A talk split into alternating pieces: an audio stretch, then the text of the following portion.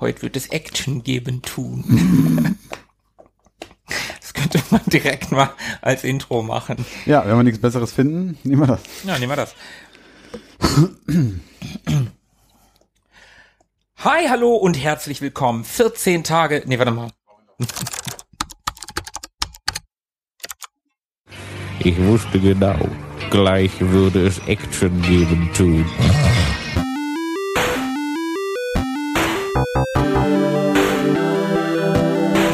Ewig gestern. Der Podcast über Retro-Spiele und Popkultur. Vergangenes und aktuell gebliebenes. Die Retro Boys gehen mit euch der ganz großen Frage nach. War früher wirklich alles besser?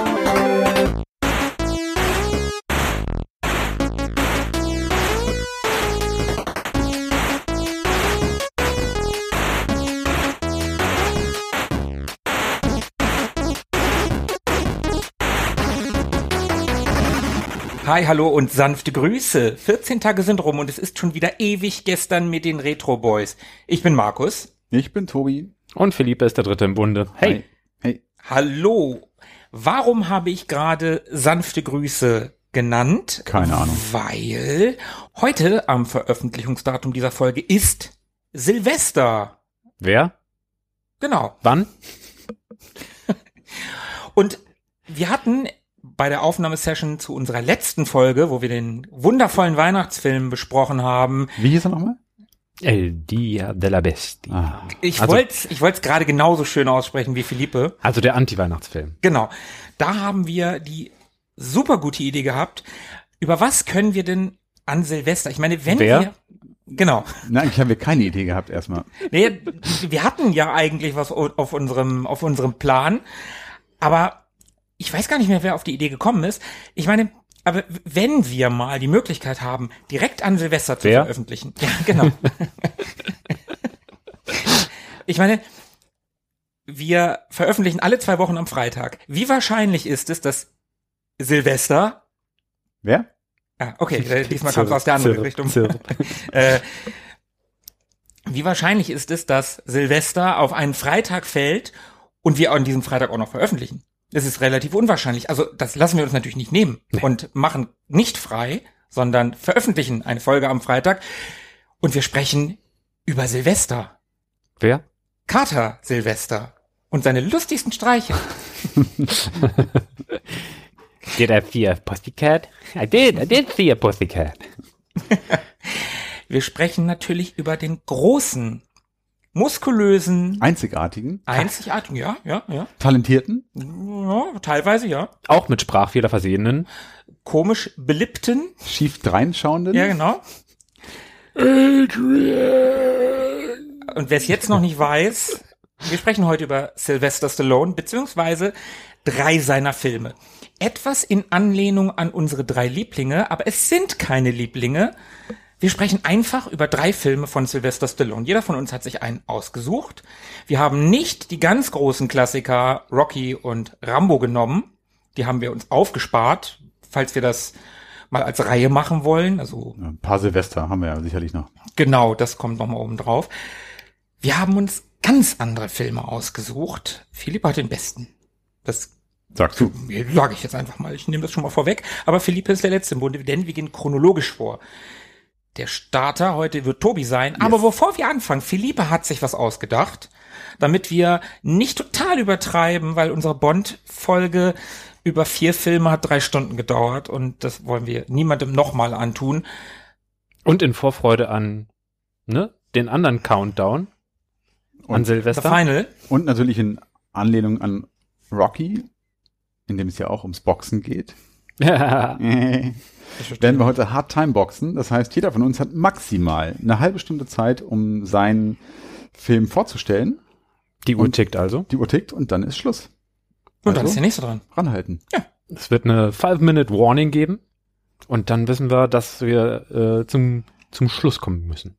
Genau, und Tobi, du fängst jetzt einfach mal an. In 25 Minuten kriegst du die Warnung und dann ist, hast du nur noch fünf Minuten und dann ist Schluss.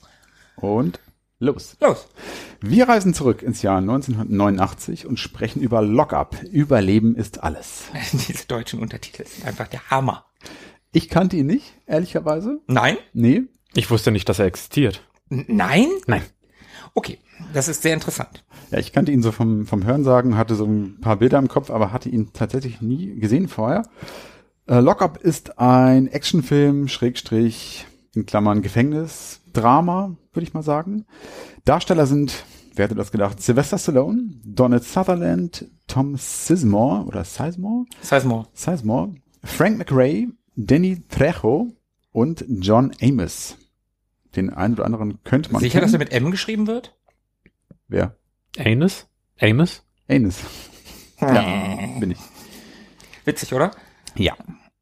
Den einen oder anderen, den einen oder anderen davon könnte man kennen, so zum Beispiel äh, Donald Sutherland, brauchen wir glaube ich nicht allzu viel drüber sprechen. Der Vater von Kiefer, ne? Genau, Tom Sizemore, bekannt. Sizemore? Sizemore? Ich glaube Sizemore. Ich weiß es nicht. Ja, Egal. Ich, ich will immer Sizemore sagen, aber wahrscheinlich ähm, wird es Sizemore ausgesprochen. Äh, bekannt aus zum Beispiel Saving Private Ryan. Mhm. Und ich glaube auch das Relikt. Das weiß ich nicht, den kenne ich nicht. Aber er hatte einen dieser Soldaten aus dem aus diesem Kriegsdrama gespielt. Äh, der dürfte auf jeden Fall jedem in Erinnerung geblieben sein, der den Film mal gesehen hat. Äh, Frank McRae könnte man kennen aus Lizenz zum Töten. Der hat dort den äh, liebenswerten Sharky gespielt. Ah ja. Philippe, du erinnerst dich? Nee.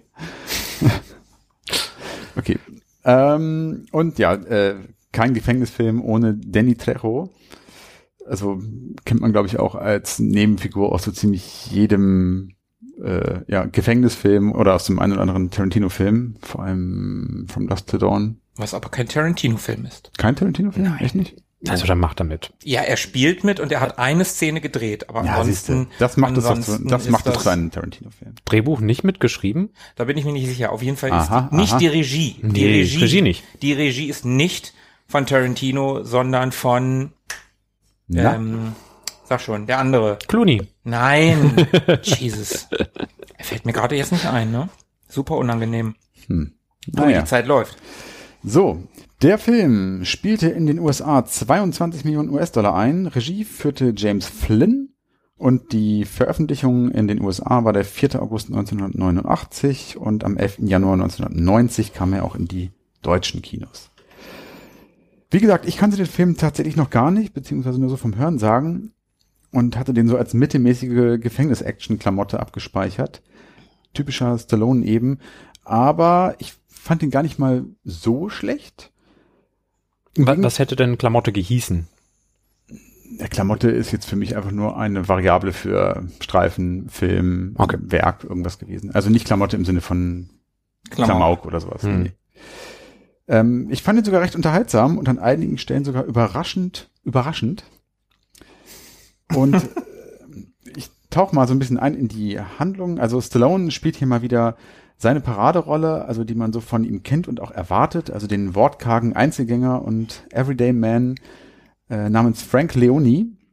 Und er ist nicht unbedingt einsam, er hat sogar eine Freundin und dem geht's auch so ganz gut mit ihr, aber er ist halt so eher der, eher so der in sich gekehrte, introvertierte Typ, den man auch eigentlich aus allen anderen Charakteren von Stallone kennt, also aus Rambo und Over the Top und Rocky, so, ein- so ein bisschen, bisschen in sich gekehrt eben. Vielleicht so ein bisschen Arbeiterklasse, Underdog.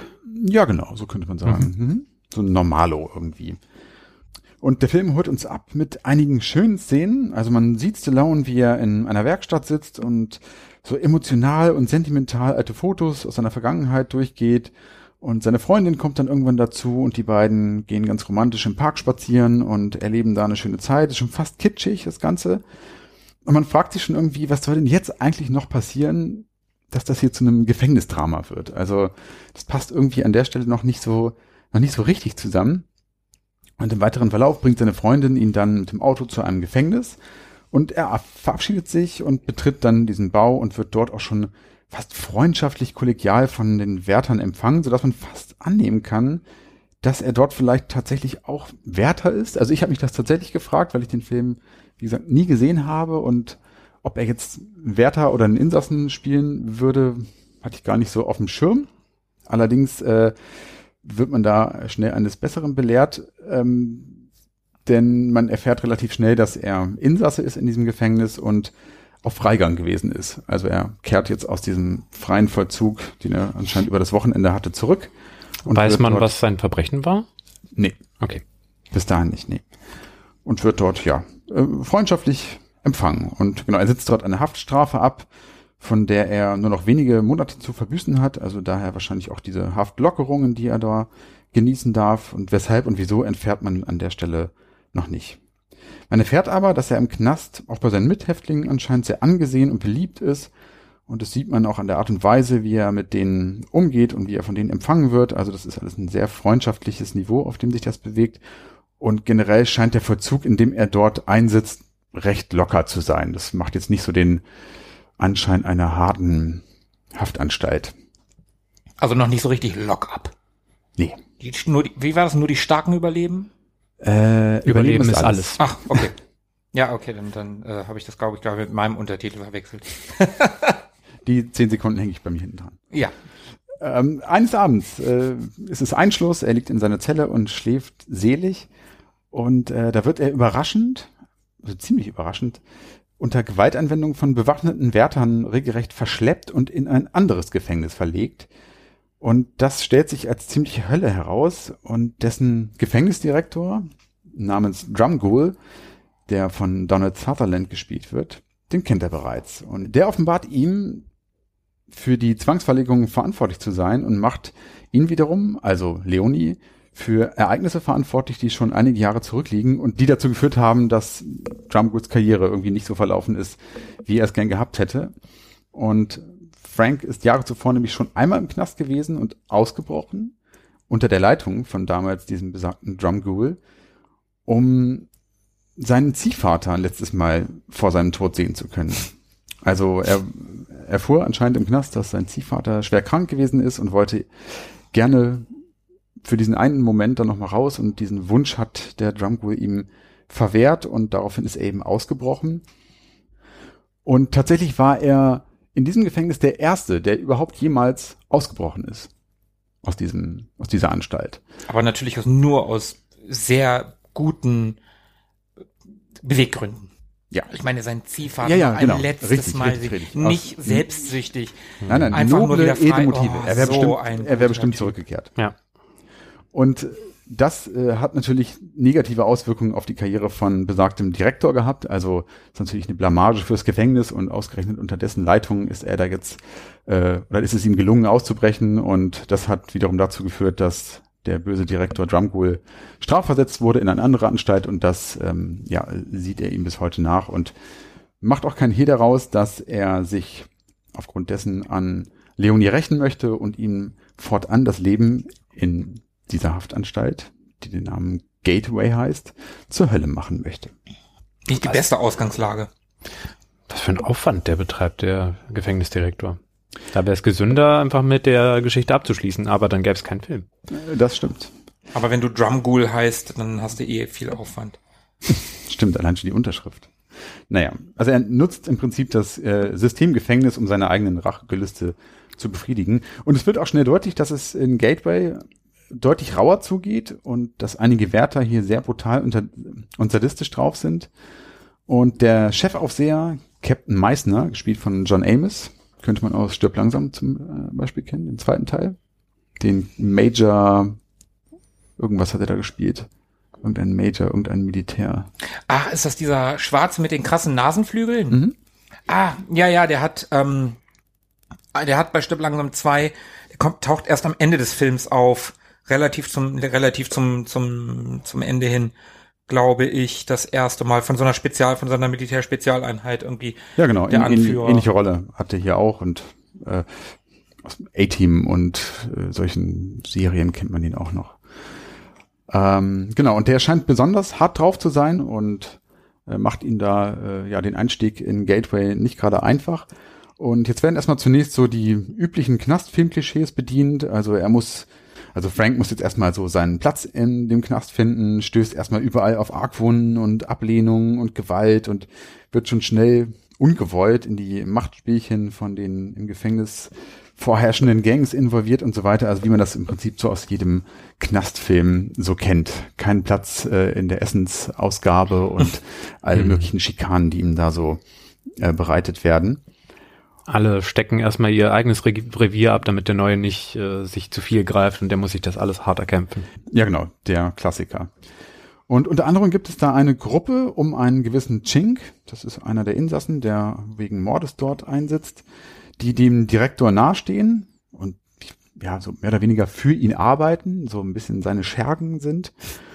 Und die erhalten, oder beziehungsweise der Chink erhält den, den Auftrag sozusagen vom Direktor äh, Frank zu provozieren, um ihn durch unüberlegte Handlungen zu weiteren Straftaten zu verleiten, damit er daraufhin äh, ja noch eine längere und höhere Strafe aufgebrummt bekommen kann. Denn wir erinnern uns, Frank hat noch wenige Monate abzusitzen für seine mhm. Haftstrafe und steht im Prinzip kurz vor der Entlassung. Und unter anderem geht's da auch so um sehr brutale Footballspiele und äh, die da auf dem Schlammplatz im Gefängnishof stattfinden, wo er dann immer wieder auch mehr oder weniger ungewollt äh, mit reingezogen wird und da geht's schon ganz gut zur Sache. Und gleichzeitig lernt er aber auch eine Reihe von Buddies kennen dort im Knast, äh, mit denen er selber so eine Art Freundschaft entwickelt und die sich hauptsächlich in so einer gefängniseigenen Werkstatt treffen, um zum Beispiel das Auto des Direktors zu reparieren, so einen alten Mustang irgendwie und das so ein bisschen mhm. sich zur Aufgabe machen und darin auch total aufgehen und das Ganze verbindet sie so ein bisschen, das ist so ihr, ihr Projekt und hält sie so ein bisschen über Wasser und schweißt die zusammen und so weiter.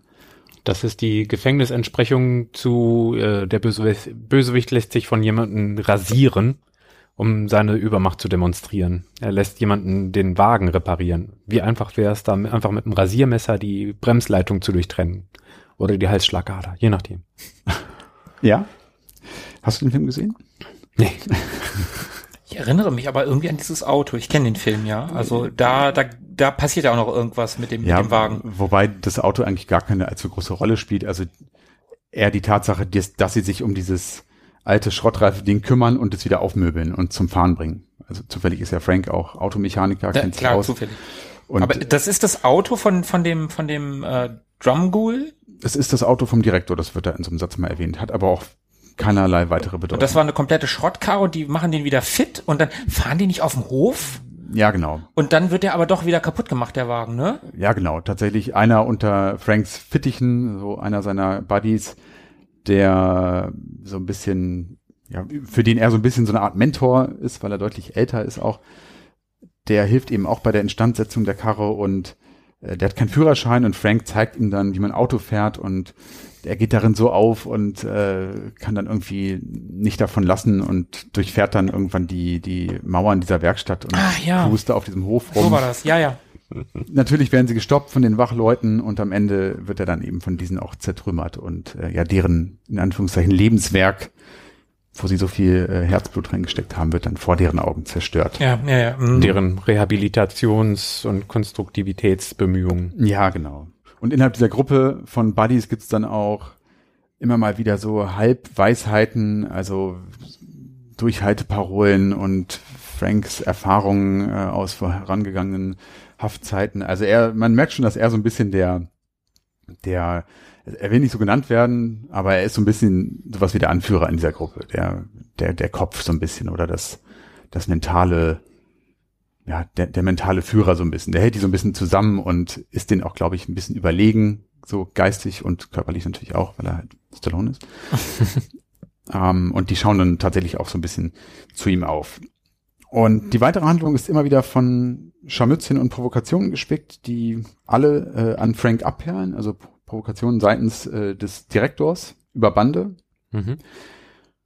Und er lässt sich da einfach nicht provozieren und, und weiß ja auch, was er da vor sich hat, nämlich nur noch wenige Wochen, bis er dann äh, letztendlich raus darf. Und das ist auch der Grund, weshalb der Direktor irgendwann versucht, etwas mehr Druck zu machen, indem er einen von Franks Buddies, das ist der Kerl, der mit dem Auto über den Hof gefahren ist, äh, den töten lässt tatsächlich. Und Frank gerät, wie vorherzusehen, in Rage und will sich rächen, tötet den Killer, wie vom Direktor erhofft, aber letztendlich nicht. Landet aber auf der Krankenstation, weil er da in so einen Zweikampf gerät und äh, einen Schraubenzieher irgendwie in die Seite bekommt. Und ähm, da ist er dann erstmal außer Gefecht gesetzt. Der Frank jetzt. Genau. Mhm. Und wie man sich vorstellen kann, ist der Direktor darüber natürlich nicht amused. Also sein Plan ist nicht aufgegangen, ihn dort so weit zu reizen. Und auf dieser Krankenstation, auf der es übrigens im Vergleich zum restlichen Gefängnis, wo es sehr düster und trist und grau und lebensfeindlich zugeht, ist es unerwartet friedlich. Und da scheint man sich auch ganz gut um ihn zu kümmern. Das ist so ein bisschen seltsam. Also in der Anstalt hätte man jetzt er erwartet, dass auch die Krankenstation vielleicht wirklich er so ein bisschen schäbig ist und dass ihm da auch gar nicht medizinisch so richtig geholfen wird. Immerhin hm. hat auch da ja der Gefängnisdirektor die Fäden in der Hand, aber naja, scheint, scheint ihm aber ganz gut zu gehen. Und dort ist er aber auch schon der nächsten Provokation ausgesetzt, denn Drumgool hat sich da besonders perfides ausgedacht. Er schickt einen seiner Aufseher, Schergen, als Häftling getan zu Frank, der ihm zu verstehen gibt, dass er draußen seine Frau Melissa vergewaltigen möchte. Also der ist als Häftling verkleidet und geht zu Frank und gewinnt so ein bisschen sein Vertrauen und sagt ihm, hey, ich bin auch bald draußen und so und wenn ich irgendwas für dich tun kann, wenn du rauskommst, dann sag mir Bescheid und so. Und dann ähm, stellt sich heraus, also sagt er, und dann sagt er ihm so, ja, äh, ich, wenn ich rauskomme, ich habe einen coolen Job, so ich muss nur eine Sache machen und bekomme direkt 2000 Dollar dafür. Und ja, hä, was mussten machen äh, dafür, für diese 2000 Dollar? Und dann zeigt er ihm halt so ein Foto von seiner Freundin und sagt, ey, ich soll diese kleine Maus hier vergewaltigen. Und das ist eben die Freundin von Frank. Und äh, dann wird halt schnell klar, dass der Typ engagiert ist von vom Direktor, um Frank noch weiter bis aufs Äußerste zu reizen. Und dann verpisst er sich halt und lässt Frank mit diesem Wissen alleine der ist natürlich völlig äh, außer sich und will seine Freundin Melissa warnen und anrufen, aber dieser Anruf wird ihm natürlich von den Wärtern dort äh, nicht gewährt. Und jetzt kommt es zu einer, ja, zu einer auch ein bisschen unerwarteten Wendung, denn immerhin, wir wissen ja, er hatte nur noch wenige Wochen vor sich, denn er beschließt gemeinsam mit einem seiner weiteren Buddies, der Dallas, äh, mit dem zu fliehen, auszubrechen, um seine Freundin Melissa zu schützen. Also wieder aus sehr, sehr noblen und edlen Motiven. Und äh, die beiden begeben sich dann nun also in ein Tunnelsystem unterhalb des Gefängnisses und er lässt sich dann noch von Dallas, also seinem Mitflüchtling, äh, überreden, einen anderen Weg zu gehen, eine angebliche Abkürzung äh, durch das Tunnelsystem und es stellt sich heraus, dass Dallas ihn aber verraten hat. Äh, ihm wurde vom Direktor Hafterlass im Gegenzug versprochen, dass er Frank hier sozusagen verrät und die beiden werden in einem Versorgungsschacht unter dem Gefängnis vom Direktor und einigen seiner Wärter bereits erwartet. Und dort erfährt er auch, beziehungsweise erhält die Gewissheit, dass alles ein lang geplanter Trick war von Drumgool, um ihn zum Ausbruch zu verleiten und somit weitere zehn Jahre im Knast behalten zu können.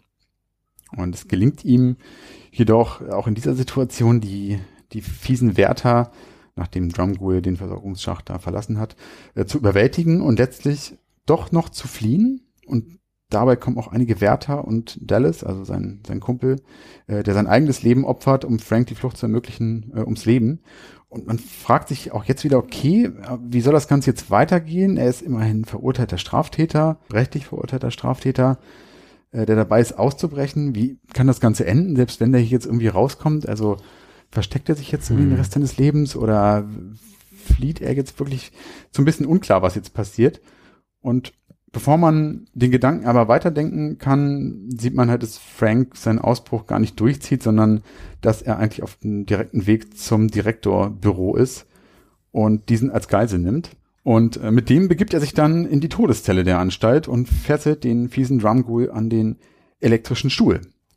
Und den elektrischen Stuhl hat man auch vorher schon mal gesehen. Drumghoul hat ihm den ganz stolz gezeigt und gesagt, na, eigentlich wurde irgendwie die Todesstrafe auf diesem Teil hier in dem Gefängnis abgeschafft, aber ich habe sie wieder aufgenommen, ich habe die wieder eingeführt, den Stuhl aufmöbeln lassen und ähm, naja, jetzt sitzt er da sozusagen auf seinem, auf seinem eigenen äh, Werk, das er da äh, wieder aufbereitet hat.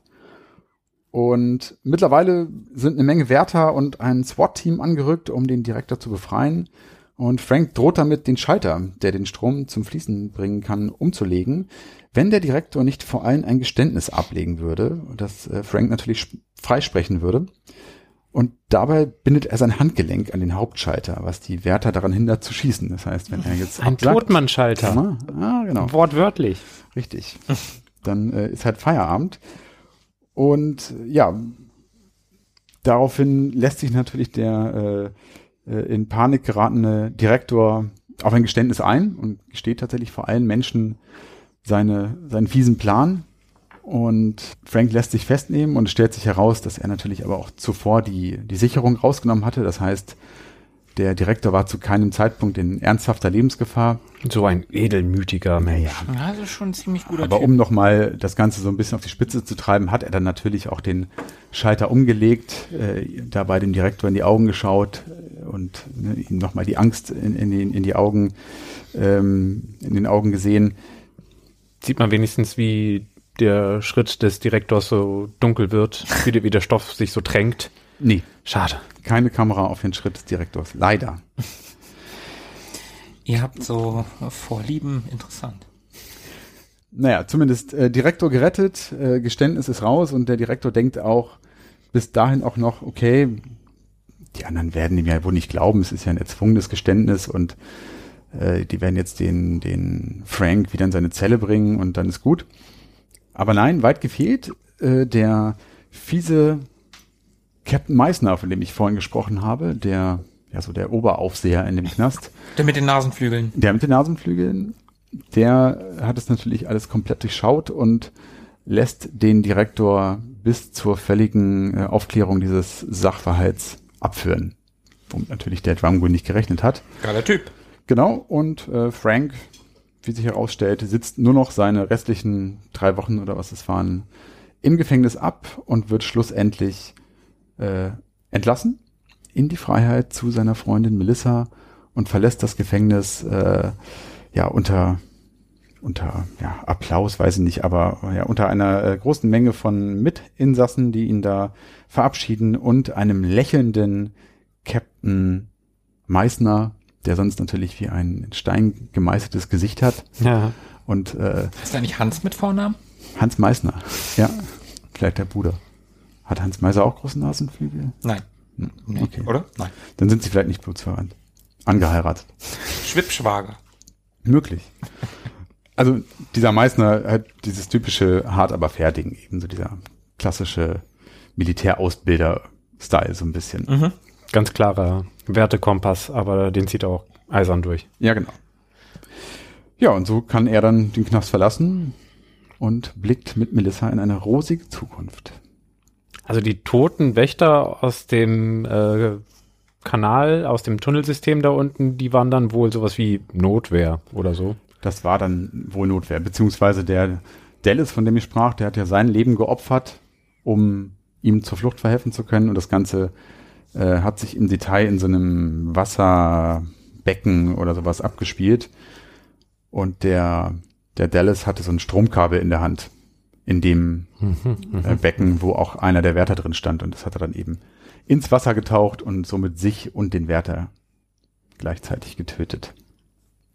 Ja, aber also genau. hat Frank gar nichts damit zu tun. Also gar Wenn man nichts. es ganz genau nimmt, Also nichts. hat er nichts damit zu tun. Gar nichts. Bisschen Körperverletzung, hey. Also Frank hätte sich noch als Isolator dazwischen geschmissen. Ja. Aber er war nicht nah genug dran. Wie gesagt, ich fand den Film gar nicht so schlecht. Also wer Stallone-Filme und deren typische Muster mag, wird den Film mögen. Wer dann auch noch auf die Muster von 80er, 90er Actionfilmen mit genre-typischen Knastelementen steht, könnte ihn lieben. Ein solider Actionfilm ohne viel Tiefgang, aber mit einigen erwähnten überraschenden Wendungen und recht guter Besetzung, wie ich finde. Und auch die Produktion, also das Bühnenbild, Drehorte und so weiter, können sich da durchaus sehen lassen. Dieses Psychoduell zwischen dem Drumgoal und dem Frank Leone funktioniert auch aus meiner Sicht ganz gut. Ist auch gut besetzt. Also der Sutherland macht da auch eine recht gute Figur, finde ich. Ich wollte gerade sagen, Donald Sutherland halt, ne? Also das ist ja ein Typ, das ist ja ein geiler Schauspieler. Ja. Kann auch fies gucken. Ja. Mhm. Also das funktioniert tatsächlich ziemlich gut. Und die Musik äh, ist von Bill Conti übrigens. Oh, Ne? ja, Bill Conti, der hat äh, die, den Rocky-Soundtrack gemacht. Exakt. Der rundet das Ganze natürlich ab. Es gibt natürlich auch, hab ich ganz vergessen zu erwähnen, äh, innerhalb dieser Werkstatt-Momente äh, Momente auch so eine schöne Montageszene, wo dann irgendwie äh, ja so so so äh, treibende äh, Gewinnermusik äh, läuft und wo sie dann da eben dieses so in, in A-Team-Manier so ein bisschen dann dieses Auto zusammenbauen. Das ist ganz geil. Even Lockup had a montage. yes. Und es gelingt dem Film ganz gut, so eine ziemlich beklemmende Atmosphäre aufzubauen und dem Zuschauer so das Gefühl von Ungerechtigkeit seitens der Obrigkeit und Sympathie gegenüber des Guten äh, zu entwickeln. Oh, Five Minute Warning. Okay. Schaffe ich, bin fast am Ende. Äh, wo war ich? Ach ja, die Atmosphäre. Also das klappt tatsächlich ganz gut. Also Drehorte sind sehr, sehr schön gewählt. Äh, das ganze Bühnenbild ist, ist super. Es schafft eine sehr, sehr gut funktionierende, beklemmende Atmosphäre und auch gerade dadurch, dass am Anfang Stallone gezeigt wird, wie er da mit der Melissa unterwegs ist. Also man, man findet ihn direkt sympathisch und es stellt sich recht schnell durch diese nächtliche Entführung, von der ich sprach, oder diese Verschleppung in das andere Gefängnis, so ein, so ein Gefühl von, von ähm, Unrechtsbewusstsein ein. Also mhm. Also man findet sofort so, ah Mensch, das ist doch, können die doch nicht machen, was machen die denn mit dem? Der hat jetzt nur noch drei Wochen. Also das funktioniert schon ganz gut und hält sich auch über den Film. Insofern ganz gute Regiearbeit, würde ich sagen. Äh, bevor du, Tobi, aber bevor du jetzt hier fertig bist, ne, kannst du noch sagen, warum du gerade diesen Film ausgesucht hast? Ja, ziemlich einfach sogar.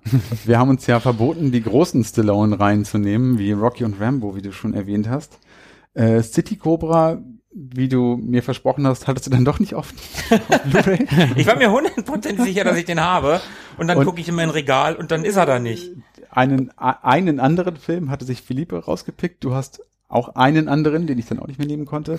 Ich wollte gerne Over the Top nehmen, der wurde nirgendwo gestreamt, also war für mich jetzt erstmal nicht äh, greifbar. In der Kürze der Zeit die DVD noch irgendwo herbestellen, hätte auch nicht mehr geklappt. Ja, hätte ich jetzt auch ungern, glaube ich, irgendwie gemacht. Ich hoffe mal, dass vielleicht genau ein Jahr. Du hast die Supernasen auf DVD. Was wären dann an, an Over the Top beschlimm gewesen?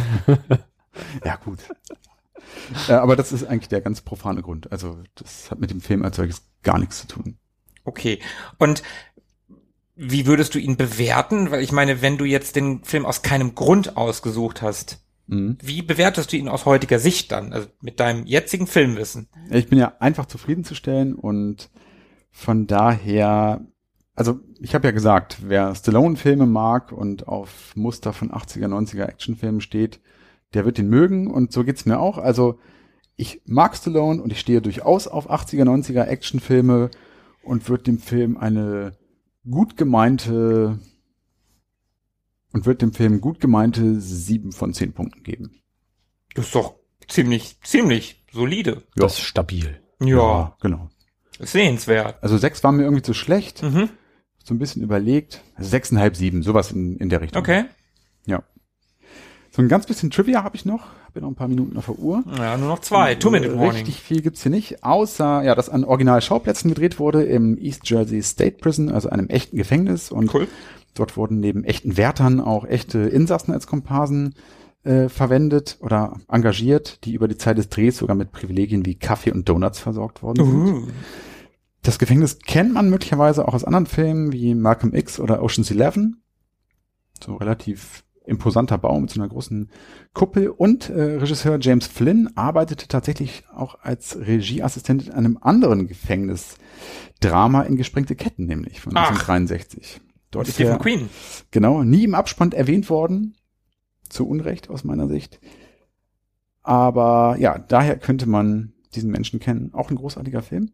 Und mit Gefängnissen kennt sich Stallone übrigens aus. Insgesamt hat er nämlich schon in zehn Filmen mitgespielt, in denen er einer Inhaftierung äh, zuteil wird. Also darunter äh, Rambo 1 und 2, Over the Top, Tango und Cash, Demolition Man, Judge Dredd oder Escape Plan. Mhm. Mhm. Ja, Lock Up.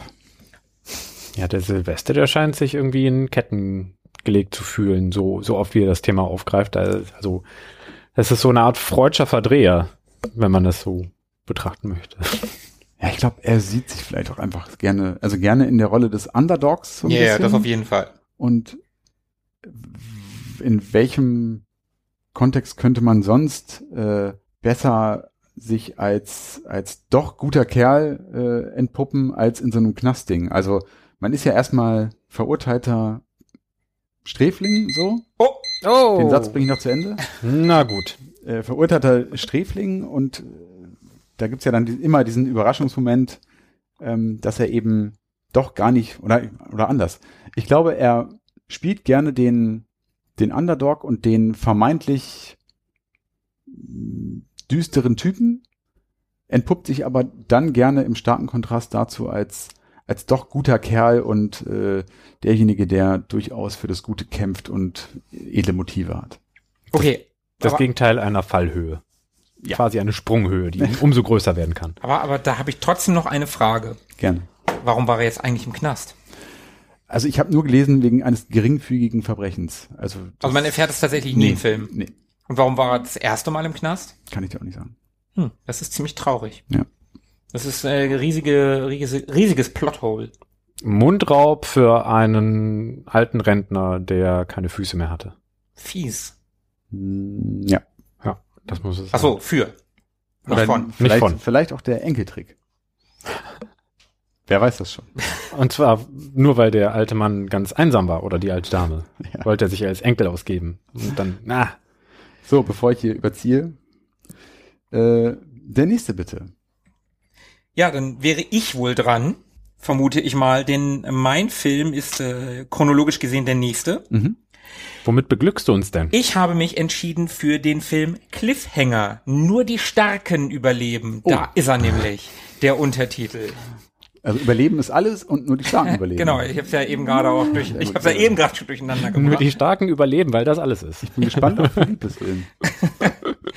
nur die Starken überleben, also Cliffhanger, ist aus dem Jahre 1993, geht 113 Minuten und ist heutzutage ab 16 Jahren freigegeben. Sagst du uns noch, wie der Film heißt? Cliffhanger, nur die Starken überleben. Ja, also du machst es jetzt besonders spannend. Wie heißt denn der Film? Also, ja, wegen Cliffhanger. also Philippe meinte wegen Cliffhanger. Man sagt ja auch am Ende eines Films, wenn dann so ein bisschen, also wenn dann noch so ein bisschen angeteasert. bei Batman, bei der alten Batman-Serie am Ende einer Folge und dann waren die da in so einer perfiden Falle und dann am nächsten, in der nächsten Folge. Genau, wenn Batman ja. an einen großen Glockenschwengel gebunden wurde. Schwengel, das ist dein äh, Stichwort, ja, Markus. Worum geht's im Film? Der Film heißt aber tatsächlich Cliffhanger. Der okay. Film heißt so. Regie hat der fantastische Rennie Harlan geführt, ein Finne, der so illustre Filme gemacht hat, wie zum Beispiel Stirb langsam 2. Ich wollte gerade schon fragen, ist er nicht auch bei Dortmund im Sturm? Das war Kimi Raikön. Nein. Ähm, also Erling Haaland hat auch äh, Stirb langsam 2 gemacht. Genau. Dann hat er gemacht, äh, Tobi, den haben wir mal gesehen, Tödliche Weihnachten mhm. mit Gina Davis. Er hat dann aber auch noch die Piratenbraut gemacht, ebenfalls mit Gina Davis. Das war zu dem Zeitpunkt seine Lebensgefährtin und das war eine ziemliche Box-Office-Bombe. Mhm. Der Film hat damals, also die Piratenbraut hat, hat knapp ich glaube, 98 Millionen Dollar gekostet, hat 10 Millionen Dollar wieder eingespielt. Mm. Weltweit, wohlgemerkt.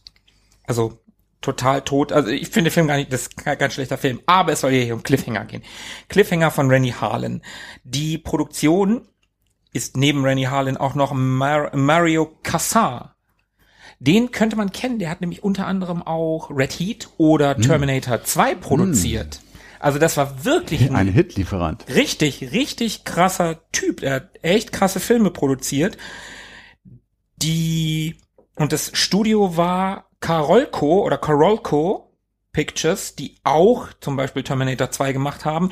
Die haben aber auch die Bratenbraut produziert und weil der Film so ein Mega-Flop gewesen ist, sind die danach in, tatsächlich insolvent gegangen. Mhm. Nach die Piratenbraut. Also Rennie Harlan hat ja, mit diesem Film übrigens ein Hit abgeliefert, aber dazu kommen wir später. Wieso habe ich den Film ausgesucht? Ich habe dich eben gerade gefragt. Ich mhm. nehme das direkt vorweg. Ich habe die Wahl gehabt zwischen Lock-up und dem hier. Ich habe echt überlegt. Ich habe mir die Vita, die Filmvita von Stallone angeguckt und gedacht, Mann, abseits von Rocky und Rambo hat er gar nicht so viele gute Filme gemacht. Und Cliffhanger habe ich ewig nicht mehr gesehen, Lockup auch nicht, aber irgendwie hatte ich mehr Bock auf Cliffhanger. Und mhm. du hast nicht schnell genug geantwortet, dann habe ich schon mal angefangen, Cliffhanger zu gucken. Ja, ich kenne auch beide nicht, also auch Cliffhanger habe ich nie gesehen. Daylight hätte dich nicht gereizt? Überhaupt nicht. Mhm, okay. Die, die, die späten 90er von, von Stallone, also auch Assassins und äh, was hat er damals noch gemacht? Äh, driven und das reizt mich null. Mhm. Das, die, die Zeit ist mir komplett egal von ihm. Egal. Wir befinden uns im Jahr 93 und in diesem Film, ich gehe auch einmal auf die Handlung ein, geht es um Gabe Walker. Und Gabe Walker ist Berg Mountain Ranger, sage ich jetzt. Ja, Mountain Ranger könnte man sagen. In den Rocky Mountains. Und am Anfang des Films lässt er in einer sehr dramatischen Szene, die, die wirklich, also auch aus heutiger Sicht, ich habe den jetzt vorgestern nochmal gesehen. Und die, der Anfang ist, obwohl ich genau wusste, was passiert, also wirklich so, so schwitzige Hände und super unangenehm. Da ist eine Frau, die hängt an einem Seil über so einem, so einem, ja, mitten in den Bergen, die wollen sie eigentlich retten. Und dann äh, ihr Gurt äh, lässt halt nach und er krabbelt oder er klettert raus auf das Seil und will sie halt, will sie halt retten und hat sie dann noch an der Hand und sie schreit und will nicht sterben. Und dann rutscht sie ihm halt außer Hand. Und äh, das war die Freundin seines besten Freundes, der auch Mountain Ranger gewesen ist oder auch Mountain Ranger ist. Und der macht ihn natürlich dafür verantwortlich. Gabe haut dann ab, ist acht Monate nicht aufzufinden, kommt dann zurück, um seine Freundin, die ebenfalls da arbeitet, äh, abzuholen. Die ist halt not so amused darüber, dass er einfach sich acht Monate lang verpisst hat. Und dann gibt es die Parallelhandlung, denn wir befinden uns hier im Jahr 93. Das ist immer noch die große Zeit der Stirb langsam Rip-Offs. Ja, also Stirb langsam hat ja wirklich Sudden Death, Alarmstufe Rot, äh, was gab es damals noch? Es gab ja so einige Filme, Passagier 57, gab so einige Filme, die die Stirb langsam das, das Stück langsam Schema aufgenommen haben und dieser Film wird damit zugezählt. Verstehe ich nicht so hundertprozentig, weil ich finde schon, dass er anders ist als Stirb langsam, aber so grob in dieser Zeit. Und wir haben eine Gruppe Terroristen in einem Flugzeug, in dem 100 Millionen Dollar transportiert werden vom Schatzamt. Diese Terroristen wollen dieses Flugzeug in der Luft kapern und mit dem Geld verschwinden, beziehungsweise wollen das Geld klauen. Haben natürlich einen Insider in dem anderen Flugzeug.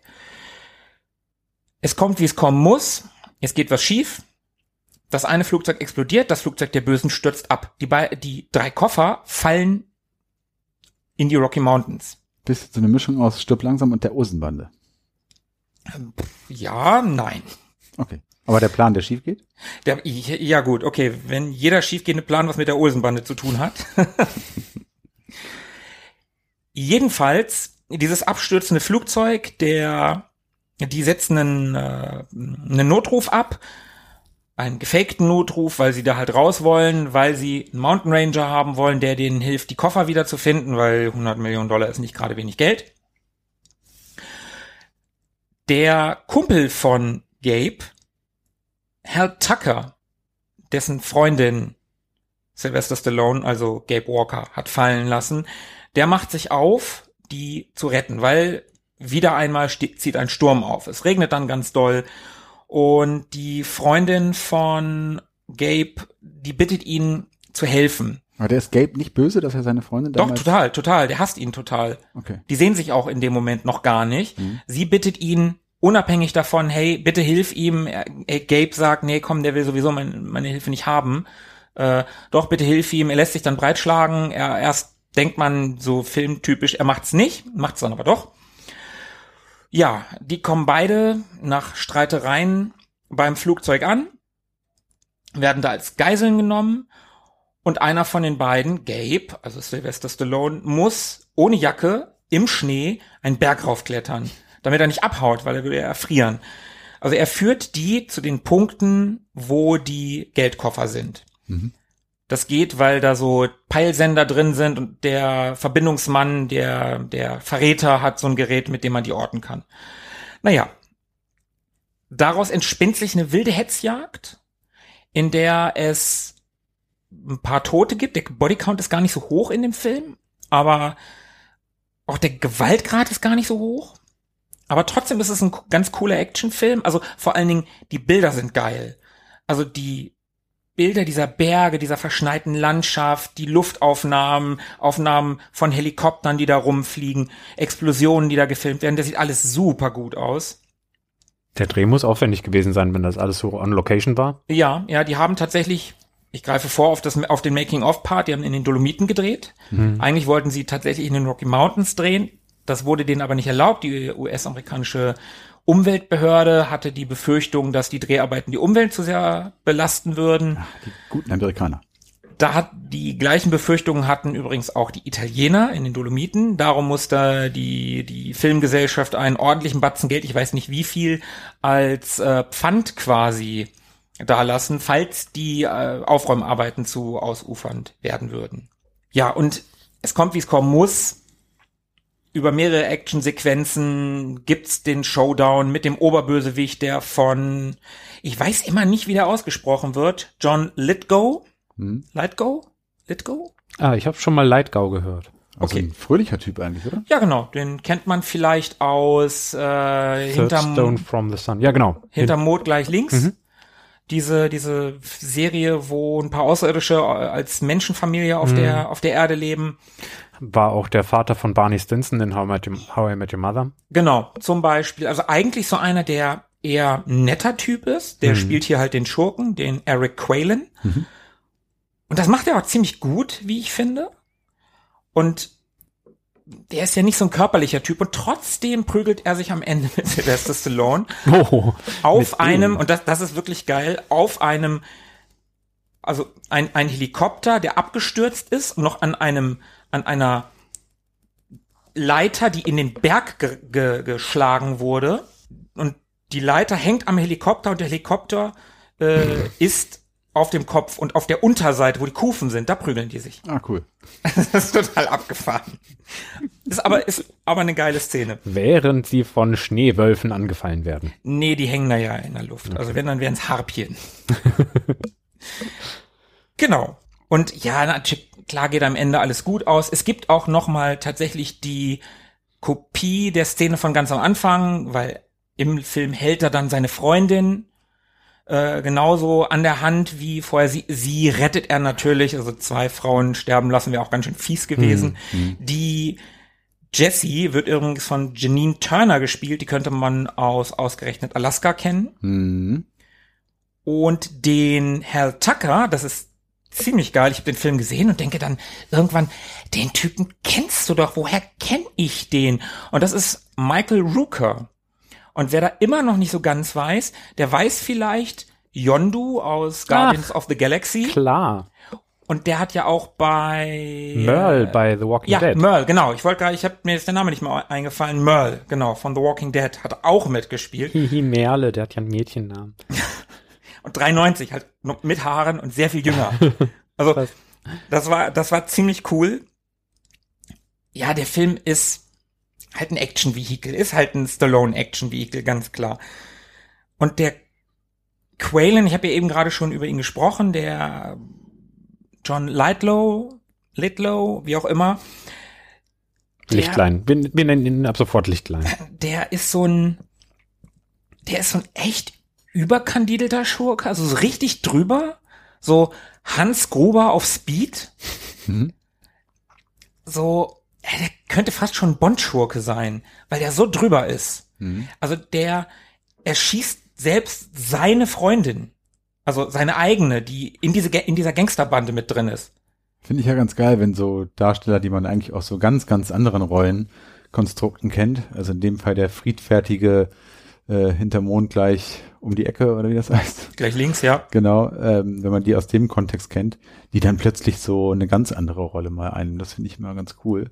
Auf jeden Fall. Ich glaube auch, das ist so ein bisschen einem Hans Gruber geschuldet. Das ist vielleicht auch ein bisschen noch einem Clarence Boddicker geschuldet, der mhm. Kurtwood Smith, der in Robocop den Schurken gespielt hat, mit Halbglatze und Brille, der ja auch überhaupt nicht wie ein Schurke aussieht. Man kennt ihn aus die wilden 70er, da hat er mhm. den mhm. Red, äh, ja. den, den, Vater des Hauptcharakters gespielt.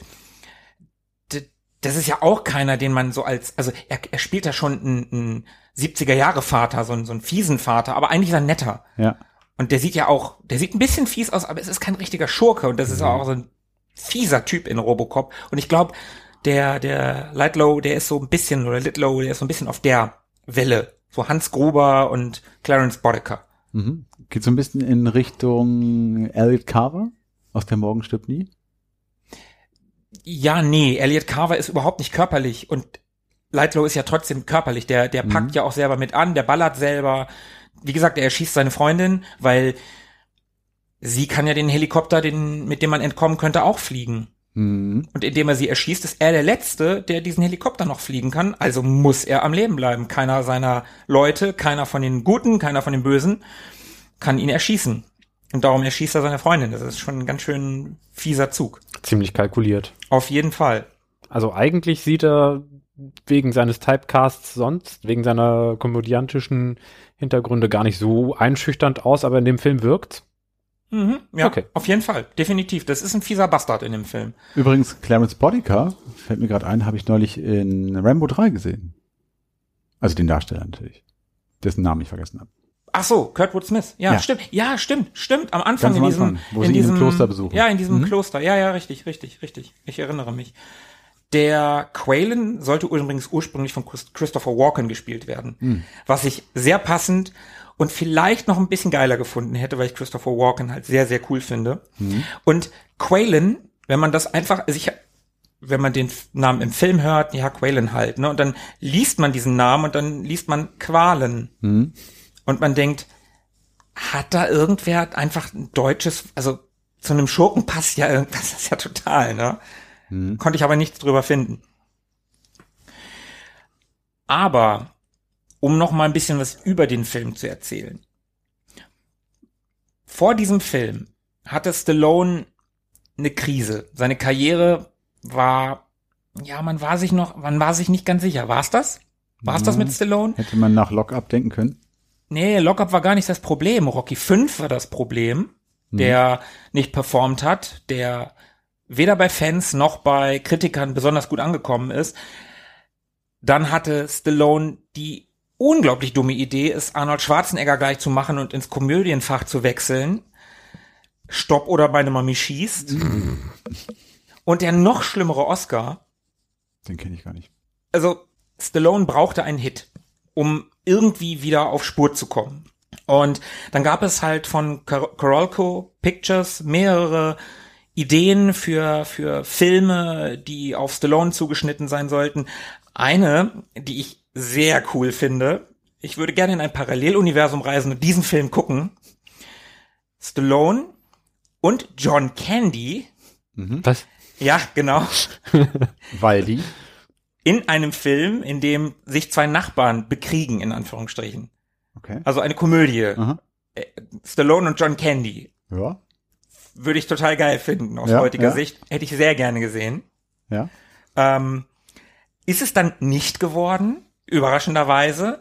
Dann gab es eine Idee, die schon sehr viel näher an Cliffhanger war, ein Actionfilm namens Gale Force, der kurz vor Produktionsbeginn wiederum eingestellt wurde, wo aber fast das komplette Team einfach zu Cliffhanger gegangen ist inklusive diverse, also da gab es irgendwelche Probleme mit mit den Drehbüchern bei Gale Force und das hat alles nicht funktioniert und dann wurde es halt doch Cliffhanger und das Team konnte halt mitgehen. Die Dreharbeiten fanden 92 vom 11. April bis 19. August, wie ich schon gesagt habe, in den Dolomiten statt und die Produktionskosten waren 65 Millionen Dollar hat aber 255 wieder eingespielt. Mhm. Stallone hatte also seinen Hit. Ich wollte gerade fragen, ob es denn aufgegangen ist, der Plan, äh, ihm da zu neuem Ruhm zu verhelfen. Und obwohl ich den Film nie gesehen habe, ich habe Cliffhanger auch immer als so ein bisschen als Qualitätsfilm abgespeichert. Das mag an den imposanten Aufnahmen liegen, die man so irgendwie im Kopf hat, mhm. da in den Bergen. Das ist einfach nicht so Soundstage-Arbeit, wo aus Pappmaché irgendwas im Hintergrund zusammengemanscht wurde. Das du, sah ziemlich beeindruckend aus. Du ja? hast schon Soundstage, also du siehst das, ich, ich sehe das irgendwie immer, das Licht ist einfach anders. Ja. Wenn die auf einer, auf einer Soundstage, wenn die auf einer Bühne, das siehst du einfach. Selbst wenn die gutes Licht haben, auch in modernen Filmen sehe ich das fast immer. Aber es gibt auch unglaublich viele Szenen, die halt on set in den Dolomiten gedreht wurden. Es gibt auch ein paar wenige Szenen, die tatsächlich in den Rockies gedreht wurden das meiste wurde in den Dolomiten gedreht, aber man muss sagen, die Dolomiten sind ein super Double für die Rockies. Ich habe das mhm. erst in der Recherche gerafft, dass das nicht Amerika ist. Hätte mhm. mich jemand gefragt, hätte ich gesagt, hundertprozentig ist das Amerika. Mhm. mhm. Und schlüpft er da auch wieder in seine Paraderolle, von der ich vorhin gesprochen habe? Also dieses etwas in sich gekehrte. Ja, total. Also er ist, warum er auch diese acht Monate abgehauen mhm. ist, er gibt sich halt zu 100 Prozent die Schuld am mhm. Tod dieser Frau. Mhm. Er ist schuld. Seine Freundin sagt noch in einer Szene zu ihm, du bist der einzige von uns allen, der einen, äh, der einen klaren Kopf bewahrt hat. Du bist der einzige, der wirklich logisch gehandelt hat und da rausgegangen ist. Mhm. Und er gibt sich aber trotzdem komplett die Schuld, ist halt abgehauen, wollte mit dem Klettern nichts mehr zu tun haben, wollte mit, mit dem ganzen Ding nichts mehr zu tun haben. Wunder, dass er nicht ins Kloster gegangen ist. und dann. Vielleicht war er im Kloster. Vielleicht war er im Kloster und ist dann nach Russland gegangen. Schön nach Thailand, wer weiß. Man weiß es nicht. Eine Szene in dem 65 Millionen Dollar Budget war ein Stunt, der eine Million Dollar gekostet hat. Und dieser Stunt stand lange Zeit im Guinness Buch der Rekorde. Es gibt nämlich eine Szene in dem Film, die eine ähnliche Szene würde es später in Air Force One wiedergeben, wo ein Haken, da klauen die das Geld, zwischen zwei Flugzeugen gespannt ist, so ein Seil, so ein, so ein Drahtseil, und ein Stuntman von dem einen Flugzeug sich in das andere gleiten lässt. Von was für Flugzeugen sprechen wir? So, ja, so näher, das sind so Privatjets, sage ich mal, hm. so Pas kleine Passagiermaschinen. Okay. So eine kleine Transportmaschine und eine kleine Passagiermaschine, so ein kleiner Privatjet. Aber also schon so Jets. Sind Jets, hm. definitiv. Also nichts mit Propellern, nein, sondern nein, nein, wirklich Düsen. Okay, das sind das sind Düsenjets. Und das hat er einfach mal in 4500 Meter Höhe gemacht. Hat sich da rüber äh, fahren, rüber schwingen, nein, rüber gleiten, gleiten lassen, ja, genau. Und dafür hat er eine Million Dollar gekriegt. Mhm. Ja, ich hoffe, dass die Piloten auch entsprechend bezahlt worden sind, weil ich glaube, die äh, das so mit der Geschwindigkeit und Flughöhe hinzukriegen, wirklich synchron im Prinzip nebeneinander zu fliegen, damit. Die fliegen ja, die sind hintereinander. Also ja, aber ich weiß, was du meinst, aber Auto, Autopilot, ich weiß es dass nicht. Dass sich diese Schnur dort genau so hält, wie sie, also die müssen ja auch relativ nah hintereinander geflogen sein. Er hat es aber nicht geschafft. Er ist wieder raus, also er war, er war schon halb drin und ist wieder raus mhm. und ist dann auch gefallen und musste dann in den Fallschirm. Aber sie haben es dann so geschnitten, dass man es benutzen konnte. Mhm. Also im Film merkst du es nicht, dass es nicht geklappt hat. Also hat er das Geld nicht bekommen. Hat er ja, ja nicht geschafft. Nee, Hat er nicht geschafft. Ja, wie gesagt, äh, stand aber mh, lange Zeit im Guinness Buch der Rekorde okay. als teuerster Stunt der Filmgeschichte. Als teuerster nicht gelungener Stunt. also quasi nicht Stunt. Und wo wir genau. gerade bei der Höhe sind, den 4500 Metern, der Dreh war für Sil Sylvester Stallone sehr, sehr anstrengend, weil Sylvester Stallone unter extremer Höhenangst leidet. Hm. Und dann drehst du einen Bergsteigerfilm. Wollte ich gerade fragen, ist denn die, die, also ist die Rolle auf ihn zugeschnitten oder hätte das auch jeder andere Action-Darsteller machen können? Lieber machen sollen. Es ist schon so ein Stallone-Vehikel. Okay. Es ist ein Stallone-Film. Ja? Okay. ja. Also körperlich, Stallone ist ja nicht ganz so breit wie so ein Arnie. Er ist ja klar, ist super muskulös, aber er ist so ein bisschen, ein bisschen drahtiger, sage ich mal. Aha. Und ich nehme ihm, also es, ich glaube, Arnie hätte ich den Kletterer nicht so abgenommen wie ein Stallone. Ja. Okay. Klar hätte das auch jemand anders spielen können, aber es ist schon irgendwie ein Stallone-Vehikel, der Film. Ich finde schon. Ja. Er hat ja auch wirklich diese, diese Everyday Mans Attitüde irgendwie, wenn man ihn so anschaut. Er sieht ja so alleine vom, vom Gesicht, von der Frisur, von dem, wie er sich in aller Regel so in seinen Filmen auch so gibt und kleidet. Das hat ja wenig, äh, wenig Klasse so. Das sieht ja immer sehr normal und bodenständig irgendwie doch aus. So ein Arnie, allein schon die Frisur und so sein ganzes Auftreten, der gebräunte Teint und so weiter, das könnte ich mir jetzt auch schwer bei so einem kernigen Bergführer mm, vorstellen. Mm. Also entweder Gouverneur oder russischer Agent, aber doch bitte nicht Automechaniker oder Bergführer. Genau, Trucker, Automechaniker, Bergführer, Soldat, sowas, ne? Hm. Ja. Und äh, ich habe ja gerade von der Höhenangst erzählt. Hm? Der Film ist unter anderem einem gewissen Wolfgang Güllich gewidmet. Der war das Stunt-Double von Stallone. Der ist wohl, ich kenne mich da nicht so gut aus, der ist wohl eine Ikone des Klettersports gewesen. Bestimmt ein Schweizer. Nein, es ist tatsächlich ein Deutscher. Okay. Kommt irgendwie aus, der, aus dem Raum Nürnberg. Mhm. Und der hat ein supergeiles Zitat. Ich kannte dieses Zitat, ich wusste nicht, dass es von ihm ist. Schweiß ist nur Schwäche, die den Körper verlässt. Schön. Und, und um einen Krieg zu gewinnen, musst du selbst zum Krieg werden. Ja, genau. Und das ist wohl so ein krasser Kletterer gewesen, der konnte mit, an, mit seinen Fingerkuppen konnte der klettern, der konnte mit einem Finger einen Klimmzug machen. Hm. Also der war auch irgendwie in den 80ern mal bei Wetten das. Also wirklich ein richtig, richtig krasser Typ, hat leider den äh, die Veröffentlichung des Films nicht mehr erlebt. Der ist nämlich kurz nach den Dreharbeiten bei einem Autounfall gestorben. Da bist du in tausenden Metern Höhe und und äh, setzt dich da den Gefahren aus und dann so auf auf Asphaltnarbenhöhe. Ja, genau. Habt, habt, ihr mal, dich. habt ihr mal Free Solo gesehen? Nein. Das ist so eine Nein, oder? Nein. Dokumentationsfilm auf Disney läuft der, glaube ich. Oh, hm. Five Minute Warning. Oh Mann. Der ich habe noch so viel zu tun. Und so wenig Zeit. Der ist auf jeden Fall auch sehr beeindruckend. Da geht es auch um so einen, einen Free-Climber, der in den USA den, ich glaube, den El Capitan bezwingen möchte. Ein, ein großer Felsen in den, äh, im Yosemite Nationalpark. Mhm. Und äh, da wird er eben auch bei, mit einer Kamera, mit dem, von einem Kamerateam begleitet. Und das ist auch wirklich, also wenn man es nicht sehen würde, würde man nicht glauben, dass jemand ähm, an so winzigen Felsvorsprüngen nur mit seinen Händen haftet. Also das, ja, das ist verrückt. fast so Spider-Man-artige äh, Aus, Auswüchse. Das ist wirklich, wirklich krass. Und weil du gerade vorhin von so schwitzigen Händen gesprochen hast, die man bekommt, also der Film schafft auf jeden Fall sehr viel äh, Angst, die äh, flüssig aus deinem Körper verdünnisiert. Schwäche. Schwäche. Schwäche. Kann ich empfehlen. Free Solo. Okay, ich habe nur noch ein paar, paar Minütchen. Ich muss hier noch den Rest durchkriegen der Film ist nicht so gewalttätig wie andere Filme von Stallone oder von Schwarzenegger, also aus, aus dieser Zeit. Der musste aber an vielen Stellen auch geschnitten werden, um in Amerika ein R-Rating zu bekommen.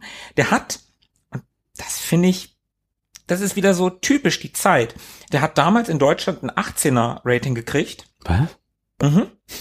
War in der Originalfassung ab 2003 indiziert. Also der war auf dem Index. Ein böser Film der war dann im Jahr 2013 wurde er vorzeitig vom Index gestrichen und in einer Neuprüfung ist er ab 16. Mhm. Also so kann es gehen. 18 Index und oh, nö, ist doch ab 16. Mhm. Es gibt eine richtig brutale Szene in dem Film, wo das ist wirklich eine geile Szene. Da kämpft Stallone mit so einem Typen in so einer Höhle, in so einer mit mit Stalagmiten und Stalaktiten. Und dann prügelt dieser andere Typ auf Stallone ein und der ist halt völlig fertig und irgendwann schnappt sich Stallone den Typen, hält ihn am Hals und an den Eiern und drückt ihn dann nach oben in einen Stalaktit rein. Ah. Das ist so geil. Mm. Und dann spritzt ihm noch so das Blut irgendwie ins Gesicht. Sehr schön. Einmal komplett durch. So ein 90, 100 Kilo Typen stemmt der einfach und dann noch mit, mit ähm, Gegen den Widerstand. Ja, genau, mit, mit dem Widerstand. Des Gewebes und so, ja. total geil. Geile, super geile Szene. Schön, dass äh, Tschechows Kanone da so geladen wurde. So, aha, da sind also spitze Steine. Da wird gleich was mit passieren. Man, man riecht schon vorher. Mhm. Äh, dann fand ich noch ganz witzig, also das fand ich noch ganz witzig. Es gab in Amerika eine Sneak Preview oder ja, doch eine, wo, also es gab nach, nach einer Sneak Preview gab es Proteste von Kinogängern. Es gibt nämlich eine Szene in dem Film, wo auf einen Hasen geschossen wird. Und der Hase verendet. Mhm. Und Stallone hat dann auf sein Privatvermögen 100.000 Dollar investiert, dass diese Szene neu gedreht werden kann und der Hase entkommt. Ein Hasen, ein Stunt-Double. Fand ich irgendwie, fand ich irgendwie ganz nett. Für 100.000 äh, Dollar hat er Veterinärstechnik entwickeln lassen, die ihn wiederbelebt. Hätte auch im Guinness-Buch landen können. Der teuerste okay. Hasen. Der teuerste Hasenstand der Welt. ähm, was ich, was ich noch ganz spannend oder ganz, ganz bemerkenswert fand. Ich habe, ich gucke ja Filme immer mit, mit dem Abspann. Ich lasse ja den, immer den Abspann durchlaufen, noch die Musik auf mich wirken. Und im Abspann wird tatsächlich das Videospiel beworben. Hm. Und da steht, ich habe extra ein Foto davon gemacht, da steht tatsächlich, now available Cliffhanger Video Games from Sony ImageSoft for all Nintendo and Sega Systems. Okay, hat es jemand mal gespielt? Äh, ich habe ich hab nur Bilder davon gesehen, beziehungsweise auch Bewegtbilder, das sieht nicht gut aus. Mhm. Also so ein Prügler aber es sieht halt voll langweilig aus, weil alles weiß mit Schnee und Felsen. Alles ist weiß und grau. Das sieht ganz furchtbar aus. Eine Ocean-Lizenz? Hm, weiß ich nicht. Nee, äh, äh Sony. Ach so, ja, stimmt. Das Sony. Gesagt, ja. Ja, und dann gab es 94 bereits Pläne für ein Sequel das The Dam heißen sollte, sollte am Hoover Dam spielen, wurde nichts draus. Mhm. 2008 war noch, äh, war noch mal kurz ein Sequel geplant. 2009 war ein Remake in Planung. 14, 15 und 19 gab es wieder Planungen für Sequel und Reboots. Bislang ist nichts passiert. Okay. So, und jetzt kommen wir noch mal kurz zu meiner Meinung. Ihr beide mhm. kennt den Film ja nicht. Ne? Nee, nee. Am Anfang des Films sieht man, also der Film ist zum Teil Extremkind seiner Zeit und zum Teil auch ein bisschen zeitlos. Also klar, die Action und der Aufbau ist schon 90er, aber es gibt zwei Jugendliche in diesem Film, die sind so krass 90er MTV, die könnten hier äh, Extreme Whatever von RTL Samstagnacht. Mhm. Genau solche Kids, so halblange Haare, so so Skibrillen irgendwie auf der Stirn, weil Colorado in den Rockies, mhm. ne? Und dann Holzfällerhemden. Hey, kommst du mit nach, nein, so bunte, so bunte Winterjacken. Oh, das muss ich auch noch zu Ende erzählen. Okay, Tobi erzähl durfte, auch, Tobi durfte ja, auch zu Ende erzählen. Snowboarder-Typen. Letzter Satz, dann legst du den Stift beiseite. So richtige, so richtige Snowboarder-Typen. Und die machen halt auch so Extremsport und springen dann da von der Klippe runter, wollen dann irgendwie mit, mit, mit einem Paraglider und so. Und das war ganz schön krass. Einer von denen wird tatsächlich auch erschossen von den Bösen. Und den tat es mir ein bisschen leid und der andere entkommt gerade noch so mhm. und äh, wird aber auch angeschossen. Das war schon relativ krass. Der Film hat aber auch, das muss ich auch noch ganz kurz erzählen, ich bin sofort fertig. Der Film hat so ein paar Dinge, die nicht gut gealtert sind. Zum einen mal mega Klischee, also wirklich mega Klischee, als sie in dieser Höhle sind mit den Stalagmiten und Stalaktiten, greift Stallone irgendwie beim Hochklettern in was rein und es ist matschig und dann guckt er nach oben und lauter Fledermäuse. Mhm. Und er sagt zu der, zu der Frau, zu seiner Freundin, mit der er unterwegs ist, jetzt nichts sagen.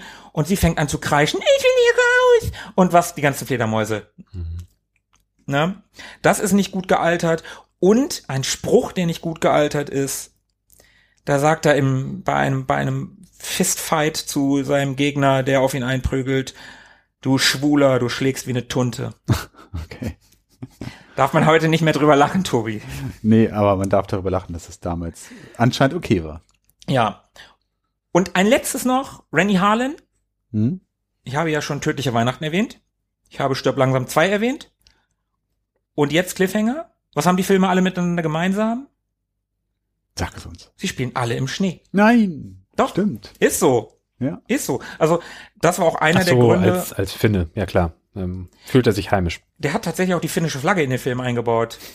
Der Fallschirm, der von diesem einen 90s-Kit sich öffnet und der dann noch entkommt, das ist die finnische Flagge. Apropos Finnisch. Fall die Bond-Anspielung. Wir kommen zum Ende deines Vortrags. Ich würde trotzdem gerne noch von dir wissen, wie du den Film bewerten würdest. Ah ja, meine Bewertung. Ich finde diesen Film, der hat seine Momente und also Rennie Harlan, ich finde sowohl Tödliche Weihnachten als auch Stirb langsam zwei besser. Ich finde auch die Piratenbraut besser. Also es ist nicht Rennie Harlans bester, es ist auch nicht Stallones bester. Ich finde den Film trotzdem ganz gut. Der Film hat tolle Bilder. Der Film hat ein paar tolle Actionsequenzen. Der Film hat dieses Hang-On. Kennst du noch dieses, dieses Plakat? Was mhm. früher überall hängt. Dieses riesige schwarze Plakat, wo in Silber drauf stand Hang On und in diesem O war die Silhouette von Sylvester Stallone ganz klein, wie er, wie er springt. Mhm. Man hat das kaum gesehen und dann stand da ganz klein Cliffhanger. Ich habe früher immer gedacht, der Film hieße Hang On, als der beworben wurde, weil da halt so riesig Hang On drauf stand. Dieser Film hat mit John Litlow, Litlow einen coolen Schurken. Ich fand ihn gut. Ich würde dem eine solide 7. Wirklich eine sehr solide 7. Hm. Eher Tendenz zu einer 7,5. Du mhm. hast ja eher die Tendenz, mhm. Tobi, zu einer 6,5 mhm. und ich tendiere eher zu einer 7,5. Das ist ein sehr solider Actionfilm. Gehört weit, gehört nicht zu Stallones besten, ist aber trotzdem ein guter Film. Okay. So, ich habe ein bisschen überzogen, Entschuldigung, Philippe. Mich hast du überzeugt, ich werde ihn mir angucken. Cool. Kann man streamen übrigens, kann man streamen bei, wo habe ich den gestreamt? Ich glaube bei Prime. Cool. Glaub, ja, nee, gar nicht. Ich habe mir die Blu-ray angeguckt, aber man kann den auch bei Prime streamen. Okay. Philippe, was hast du gestreamt? Wir befinden uns im selben Erscheinungsjahr. Also ich habe quasi den direkten Nachfolger äh, bei mir auf dem Zettel stehen. Ist das nicht geil? 93? Du kannst Mitte des Jahres Cliffhanger mit Stallone sehen und Ende des Jahres kannst du Demolition Man. mit Stallone sehen. Wie geil ist das denn? Was für ein Jahr. Abwechslungsreich. Ja, 93. 93, Da 92. ist es Das wieder. ist so die Ecke, ne? Ja. in der man sich wirklich austoben kann und sich sehr wohlfühlen kann. Zum Beispiel auch mit einigermaßen oder recht guten, äh, immer, also immer noch recht guten Stallone-Filmen. Das sind jetzt nicht die Ende 90er Geschichten, wie du meintest, Markus, sondern ein bisschen vorher. Genau, die sind noch gut. Oder wieder gut. Ja. Und äh, ich äh, schaue mal in die Zukunft. Äh, bei Demolition Man äh, haben wir einen schönen Science-Fiction-Film. Liegt mir eh sehr, dieses äh, äh, Genre. Und ähm, da können wir mal ein bisschen gucken, wer da zum Beispiel die Charaktere sind. Wir haben einmal Sylvester Stallone als ähm, John Spartan, Super geiler Name. Spartaner. Super geiler Name. Spartaner. ähm, da muss ich auch direkt an die äh, Halo-Charaktere Mhm. Die Spartans, ja. denken. Also vielleicht soll er so einen ähnlichen wa- wa- Weißt du, wie, Entschuldigung, weißt du, wie der Hauptcharakter, der Master Chief heißt? Erzähl's mir. John. John der Spartaner. John Spartan. Hm. Das fällt mir jetzt gerade erst auf. Das ist eine Revelation. Also, Abgefahren. Überlebensgroßer Held ist vielleicht die Andeutung, die man äh, da hinein interpretieren könnte, so wie die 300 Spartaner sich gegen total viele andere wehren kon erwehren konnten. So ist der John Spartan dran, äh, drauf. Der ist der Sergeant bei, äh, bei der Polizei. In einem Setting, was nur ganz leicht in der Zukunft gelegen ist, 96 in dem Film. Aber in den drei Jahren ist wirklich die Hölle los gewesen. Man hat das Gefühl, man ist irgendwie so Blade Runner-mäßig unterwegs, weil alles so super dystopisch aussieht und äh, irgendwie ist die ganze Zeit Nacht und über äh, Los Angeles fliegen Hubschrauber und irgendwo explodiert irgendwas. Also da wird man schon drauf eingestimmt, ist nicht schön zurzeit. Äh, es gibt sehr viel Unruhe, sehr viel Krawall. Ich liebe ja, Entschuldigung, ich liebe ja solche Filme, ne, wo die 1993 gedreht werden oder 1990 oder 1997, also in, in so einer Zeit und dann Ja. haben die so ein paar Jahre in der Zukunft und dann 1997, die Zukunft. Fliegende Autos. Das ist voll geil. Bildtelefonie. Und, und du blickst aus 2021 zurück und denkst, nein. Ist ein bisschen anders gekommen. Es war ein Netter anderer. Versuch, ist ein bisschen anders gekommen. In drei Jahren, das hättet ihr denken, das hättet ihr euch denken können, dass in drei Jahren die Welt nicht so zugrunde geht. Aber hey, wir haben mittlerweile E-Autos. Der Satz hätte aber auch schlecht altern können, wenn man 2019 gesagt hätte, was soll denn bitte 2020, 21? Ja, okay, anders ja. war, Ne? Und, und plötzlich äh, läuft die ganze Welt mit FFP2-Masken durch die Gegend. Hör doch auf. Also, in, in den drei Jahren hat sich echt viel getan und äh, wir haben diesen John Spartan, der ähm, auf Verbrecherjagd ist. Der krasseste, fieseste, schlimmste Verbrecher in einer schlimmen Zeit, also das Schlimmste vom Schlimmsten, gespielt von Wesley Snipes, ist Simon Phoenix, ein ganz durchtriebener. Mal ganz kurz zum Einstieg. Bei einer Wärmebilduntersuchung des Gebäudes, in dem sich Phoenix verschanzt, hat äh, John Spartan gesehen, alles fein. Der John Phoenix, äh Quatsch, der Simon Phoenix ist ganz alleine. Denn eigentlich ging man davon aus, dass da 30 Geiseln mit dem Gebäude drin wären, die äh, John Spartan hätte befreien wollen. Also denkt er sich, cool, Zugriff, ich leg voll los. Und dieser Simon Phoenix, ähm, der ist irgendwie eine coole Socke und äh, total psycho drauf und äh, verschüttet überall in dem Gebäude ähm, irgendwas Brennbares, Benzin wahrscheinlich. Und äh, wie sich hinterher herausstellt, ist alles gespickt mit äh, Sprengsätzen und äh, spielt dann mit so einem Bunsenbrenner oder mit irgendeiner, so ja, also irgend, irgend so Gasbrenner, spielt er an dieser Benzinpfütze, während er sich Wortgefechte mit, äh, mit äh, Spartan, mit, mit John liefert. Und ja, John versucht, diese 30 Leute ausfindig zu machen und irgendwie flaxt der Phoenix rum. Die habe ich alle getötet. nee, jetzt mal im Ernst, sag mal, wo die sind. Und äh, dann fällt dem Phoenix, dem Fiesling, dem fiesen Phoenix nichts Besseres ein, als diese Flamme dann tatsächlich doch in die Benzinpfütze zu halten. Und dann fängt der Laden an zu brennen und äh, auseinander zu bersten. Und John Spartan edelmütig und her wie er ist, ähm, schnappt er sich den Phoenix und rennt mit ihm raus und rettet ihn quasi. Ne? So wie man sich einen Sylvester Stallone-Charakter vorstellen würde. Edel bis ins Letzte. Selbst den Bösen retten. Selbst den Bösen retten. Den bösesten aller Bösen. Draußen stellt sich jedoch heraus, dass ein Mitarbeiter des Polizei, äh, sagt, Mensch, 30 Leichen äh, hier überall verteilt, ist ja nicht so gut. Also, das hat der John Spartan sich überhaupt nicht so gedacht und hat auch schlimme Gewissensbisse und wird dann auch ähm, verurteilt zu einer 70-jährigen Gefängnisstrafe. Und hier fangen wir an, so langsam ins Thema des Films einzusteigen. Die Gefängnisstrafe, die ist nicht einfach so in einer Zelle wie in Lockup, sondern in einer kryogenischen Zelle. Da wird er eingefroren und in der Zeit soll er durch irgendein so Mentaltrainingsprogramm ähm, rehabilitiert werden. Der soll dann geläutert werden. Und Simon Phoenix, der soll ewig dort äh, eingefroren werden. Also damit ist die Gesellschaft definitiv vor ihm geschützt. Mag man meinen. Der Film schreitet voran und man sieht, ähm, es ist 2032 die Zukunft. Die Zukunft. Diesmal tatsächlich. Und die ist gar nicht so schlecht getroffen. Aber gut, zurück zum Film. Ähm, der äh, Phoenix hat doch sowas wie ein Bewährungsgespräch, ne, um zu gucken, ob da vielleicht doch noch was zum, äh, ob man was machen kann. Also ob man aus Ewigkeit Ewigkeit minus 10 machen kann. Oder so. Ähm, und irgendwie ist der Typ dann noch krasser, noch durchtriebener, als er es ohnehin schon war und befreit sich aus diesem Gespräch und zieht eine extreme Schneise an Gewalt und an Leichen hinter sich her. Da gibt es auch diese fiese Szene mit dem Auge, ne? Ah ja, stimmt.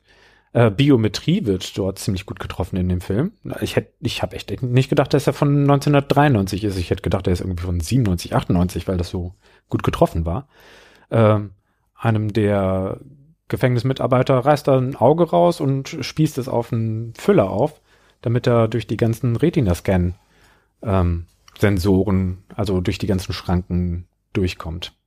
Nun weiß man in dieser Gesellschaft, die einem da dargeboten wird, überhaupt gar nicht, was man mit einem tatsächlich brutalen, skrupellosen Menschen so, also wie, wie man dem gegenübertreten soll, weil schon seit Ewigkeiten ein irgendwie totalitäres Regime herrscht, in gewisser Weise, in dem ganz, mit ganz strikten Regeln ein Garten Eden erschaffen worden ist. Also es gibt keine Gewalt, es gibt keine Gefahr, es gibt keine keine Schimpfwörter, oder?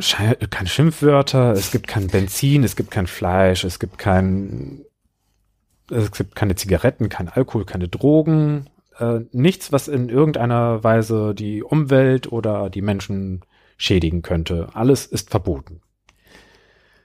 Und dementsprechend auch, auch irgendwelche Aggressionen sind sowas von strikt unterbunden und es wird total befördert, dass man Freude, Freude empfindet. Also Joy Joy ist so ein äh, Begriff, äh, der sich durch den Film zieht. Ach, du hast den ja wahrscheinlich auf Englisch geguckt. Äh, teils auf Englisch, teils auf Deutsch. Sylvester Stallone ist nicht ganz einfach zu verstehen, dann und wann mal. Ach. Deswegen, um, um da mehr von mitnehmen zu können, dachte ich, gucke ich ein paar Szenen auf beiden Sprachen und am Ende war es dann zu umständlich, dann habe ich nur noch auf Deutsch geguckt. Was sagen die für Joy Joy im Deutschen? Weißt du das? Weil das, das weiß ich nicht mehr. Freude, Freude? Irgendwie so. Friede, Freude, Eierkuchen. Vielleicht. Da bin ich mir relativ sicher, dass nicht. Ähm, sanfte Grüße auf jeden Fall. Sanfte Grüße kommt häufiger vor, mhm. genau. Das ist so geil. Es sollen aber, also es sollen alle Mittel und Möglichkeiten ausgeschöpft werden, um diesen Phoenix doch noch aufzuhalten, weil die sind alle völlig überfordert damit. Also die halten alle ihre PDAs in der Hand, die ihnen sagen, ja. wie, wie tritt man in Kontakt mit so jemanden? Sagen sie mit fester Stimme, ja, halt, stopp, so legen sie sich auf den Boden, Hände hinter den Rücken. Aber er tut nicht, was er tun soll. Ja, dann sagen Sie es mit noch festerer Stimme. Wiederholen Sie es und äh, fügen Sie äh, äh, hinten dran oder, oder sonst. das ist so, ja, das ist so geil. Wer kann schon ne, da aushelfen? Wer, wer sie ist dem Ganzen gewachsen? Der einzige, der den Phoenix jemals hat einbuchten können. Also wird Spartan auch wieder in den Dienst geholt. Er wird aufgetaut und hat dann erstmal ordentlich Schwierigkeiten, sich mit der Zukunft zurechtzufinden. Und seine Art ist vielleicht nicht komplett super edel, denn er ist einer, der seine ganz eigenen Vorstellungen hat, was Recht und Unrecht ist und hat sich in der Vergangenheit, also 96 in der Zukunft, ähm, den Spitznamen Demolition Man verdient, weil er ständig über die Stränge geschlagen hat, was ähm, irgendwelche Interventionen anbelangte und Gewalt schien für ihn immer mal wieder, ja, gefährliche Handlungen und Aktivitäten schien für ihn immer mal wieder so ein probates Mittel zu sein. Aber äh, wir sind in schwierigen Zeiten, in kritischen Zeiten und äh, da sind die Mittel vielleicht auch drastisch. John Spartan hat gleich äh, so ein Bauchgefühl, das haben die anderen alle gar nicht. Die folgen irgendwelchen Protokollen und lassen sich von Maschinen erzählen, was sie zu tun haben. Äh, John Spartan sagt, nee, der will als allererstes sich eine Waffe schnappen. Und die gibt es aber nirgendwo mehr. Ne? Ist ja verboten, ist ja gefährlich. Und der Polizeichef sagt, der einzige Ort, an dem es äh, noch Waffen gibt, ist das Museum. Also macht sich Spartan dorthin auf den Weg und tatsächlich, die beiden treffen aufeinander, Phoenix und Spartan. Und es kommt zu einem Feuergefecht bei dem Phoenix aber fliehen kann und das, was Spartan nicht sehen kann, weil das äh, zu weit vorne passiert, also ähm, der Phoenix ist ihm zu weit voraus, ist eine Unterhaltung mit Dr. Cocteau. Das ist so eine Art, sagen wir mal, mh, hm, Gouverneur und Kardinal in einem mhm. für die Region San Angeles. Also wir sind da in einem riesigen Konglomerat äh, verschiedener Städte die ihre Namen auch zusammengefügt haben und alles sieht total hübsch und äh, äh, ja, ist das edel, ja, hochwertig, sauber. sauber, sauber, super sauber und steril aus. Also und drumherum aber sehr viel Grün. Schon schon ein richtiger Garten Eden. Und dann passt es eben, dass man da so äh, diesen einen Anführer hat, der bestimmt, wie das Leben dort läuft. Also von dem stammt auch diese, dieses Design, diese Gestaltung, diese Idee dieser Gesellschaft. Von dem Cocteau, ne? Genau, von dem Dr. Cocteau. Und der spricht davon, dass Phoenix eigentlich doch einmal wieder einen Befehl im Kopf haben müsste, den er ausführen soll. Nämlich einen Edgar Friendly auszuschalten. Das ist die Kehrseite der Medaille. Es gibt in äh, San Angeles immer noch Leute, die sich nicht diesem Diktat der absoluten Friedfertigkeit und, und äh, ja, des Gehorsams unterwerfen wollen und die leben im Untergrund und versuchen irgendwie sich durchzuschlagen und äh, ja, leben auf ihre eigene Art und Weise. Und dieser Edgar Friendly, der ist irgendwie dann doch zu charismatisch und könnte eine Gefahr darstellen für Dr. Cocteau und der, deswegen soll er ausgeschaltet werden. Und wir sehen auch, dass Phoenix gar nicht in der Lage ist, Dr. Cocteau zu erschießen. Er versucht es immer wieder, aber er schafft es nicht, seinen Finger zu krümmen, wenn, während die Waffe auf Dr. Cocteau ausgerichtet ist. Da haben wir schon, also bekommen wir schon einen Eindruck davon, was da eigentlich äh, Sache sein könnte. Nachdem diese Szene, diese Gefahr ähm, abgewendet ist, lädt Dr. Cocteau den äh, John, den Spartan, ein zum Abendessen, um ihm dafür zu danken, dass er sein Leben gerettet hat. Und zwar bei, je nach äh, Version, Taco Bell oder Pizza Hut. In Amerika ist es Taco Bell, aber da außerhalb von Amerika niemand den Laden kannte damals, hat man sich für Pizza Hut entschieden. Das findet ähm, Spartan auch erstmal total seltsam und lässt sich total darüber aus.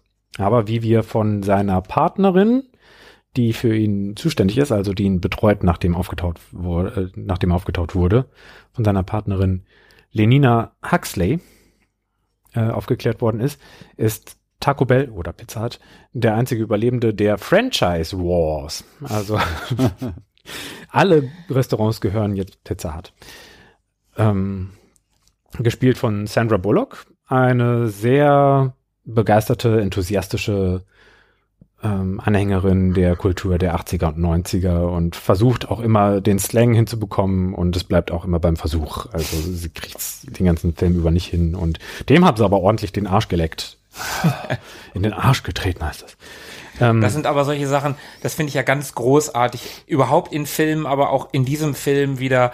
Ich liebe ja Culture Clash und dieser Film hat gerade in der ersten Hälfte so herrlich viel Culture Clash. Sowohl die Huxley, wenn sie versucht, 20er Jahre, ja, das ist manchmal ein bisschen cringe, aber im Großen und Ganzen ist es cool und auch Stallone, der äh, halt ein bärbeißiger 20er, äh, 20. Jahrhundert Bulle ist, mhm. der dann in so einer total friedfertigen Gesellschaft ist. Und man denke nur an die drei Muscheln. Oh, ja. er weiß nicht, wie die drei Muscheln funktionieren. Hihi. Und dann geht er einfach zu diesem Automaten und beleidigt ihn die ganze Zeit, wo die, wo die Tickets rauskommen die äh, Strafzettel. Ja, genau, genau, die Strafzettel ja. für für die für Schimpfworte, wenn ah, die die nutzt er dann fürs Klo, ne? Und dann genau. sagt er und dann ja. sagt er irgendwie noch sowas, ja, hier ihr und eure drei Muscheln und dann geht er halt wieder in Richtung Klo und mit, mit den ganzen Strafzetteln. Das ist das ist einfach voll geil. Ja, der eckt wirklich überall an. Ähm, Sie hat ja übrigens auch ein äh, Lethal Weapon Poster in ihrem Büro, ne? Lethal Weapon 3. 3. Ja, Lethal ja. Weapon 3 und da sind auch so ein paar andere Anspielungen auf äh, 80er Jahre äh, und 90er Jahre mhm. Actionfilme. Das ist äh, sehr, das ist sehr präsent. Ähm, wir sehen äh, bei diesem Abendessen, zu dem äh, John eingeladen worden ist, wie die Scrapper, so heißt nämlich diese Untergrundbewegung, die so freiheitsliebend ist, einen Angriff planen. Und da bekommt John den Eindruck, dass die gar nicht so wirklich an einem Umsturz oder so interessiert sind, sondern die sind nur auf der Suche nach Essen die kämpfen ums Überleben. Da haben wir das Thema wieder. Ähm, Überleben ist alles für die. Und das lässt ihn so ein bisschen skeptisch werden angesichts dieser ganzen Gesellschaft. Also er hat eh schon die ganze Zeit angeeckt und jetzt wird's noch mal seltsamer. So, hä? Warum hatten die Polizei jetzt so aggressiv auf diese Scrapper reagiert? Die haben wirklich nur Essen einstecken wollen. Die haben irgendwie so ein ähm, Taco Bell Lieferservice Van überfallen oder so. Mhm. Auch sehr gut äh, antizipiert, dass es sowas geben würde. Mhm. Aufgrund dieser Skepsis und wieder eines Bauchgefühls überlegt äh, John so, na, also irgendwas stimmt doch mit diesem Dr. Cocteau nicht. Lässt sich die Aufnahmevideos von, vom Museum zeigen, vom Außengelände. Und dann sieht er, dass äh, Dr. Cocteau und Phoenix sich ewig unterhalten und dass Phoenix den nicht über den Haufen schießt. Was doch total einfach gewesen wäre. Und ähm, geht jetzt auf den Dr. Cocteau zu und will wissen, was da eigentlich passiert ist. Wird aber aus dieser Begegnung nicht so richtig schlau. Aber jetzt ist natürlich Dr. Cocteau aufgescheucht und äh, sorgt dafür, dass Phoenix sich noch ein paar Leute auftauen lassen kann aus dem Gefängnis, um eine ganze Gang zu bilden. Und John Spartan, ähm, der will wissen, was, warum Phoenix eigentlich so, ähm, so geschickt und so schnell äh, ist und keine Ahnung was äh, und so schlau. Und seine Partnerin Huxley, die findet für ihn raus, dass das Ganze im Kryo-Programm passiert ist. Im Gefängnis, das von Dr. Cocteau geleitet wird. Mhm. Aha, also da scheint der Cocteau selber ein, ein, ein Anliegen zu haben, ein Interesse dran zu haben, dass der Phoenix in irgendeiner Weise für ihn agieren, äh, irgendwas aushandeln soll. Und nun wird es umso dringlicher, dass Phoenix den Edgar Friendly über den Haufen schießen kann und äh, geht dafür in den Untergrund und die Polizei folgt ihnen, um Edgar Friendly zu warnen und dann freut sich Phoenix natürlich, dass er seinen alten Widersacher, den Spartan, über den Haufen schießen kann und quasi im selben Zug eigentlich auch seinen Auftrag ausführen kann.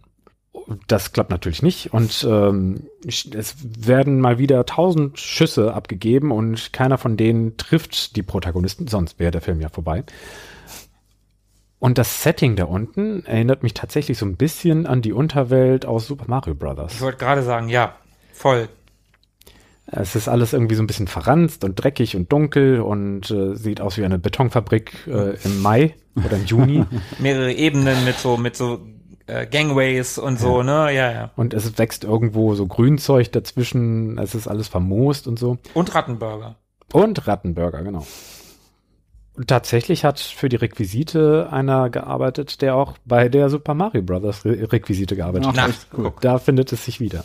Jedenfalls flieht Phoenix aus der Unterwelt mit einem Fahrzeug und äh, Spartan flieht mit einem Oldsmobile 442 oder 422 5,7 Liter V8 äh, hinterher. Also da merkt man, wie nerdig Huxley ist, die das alles aufzählen kann und äh, das genau benennen kann, was das eigentlich für ein schicker Wagen ist. 1970er Modell.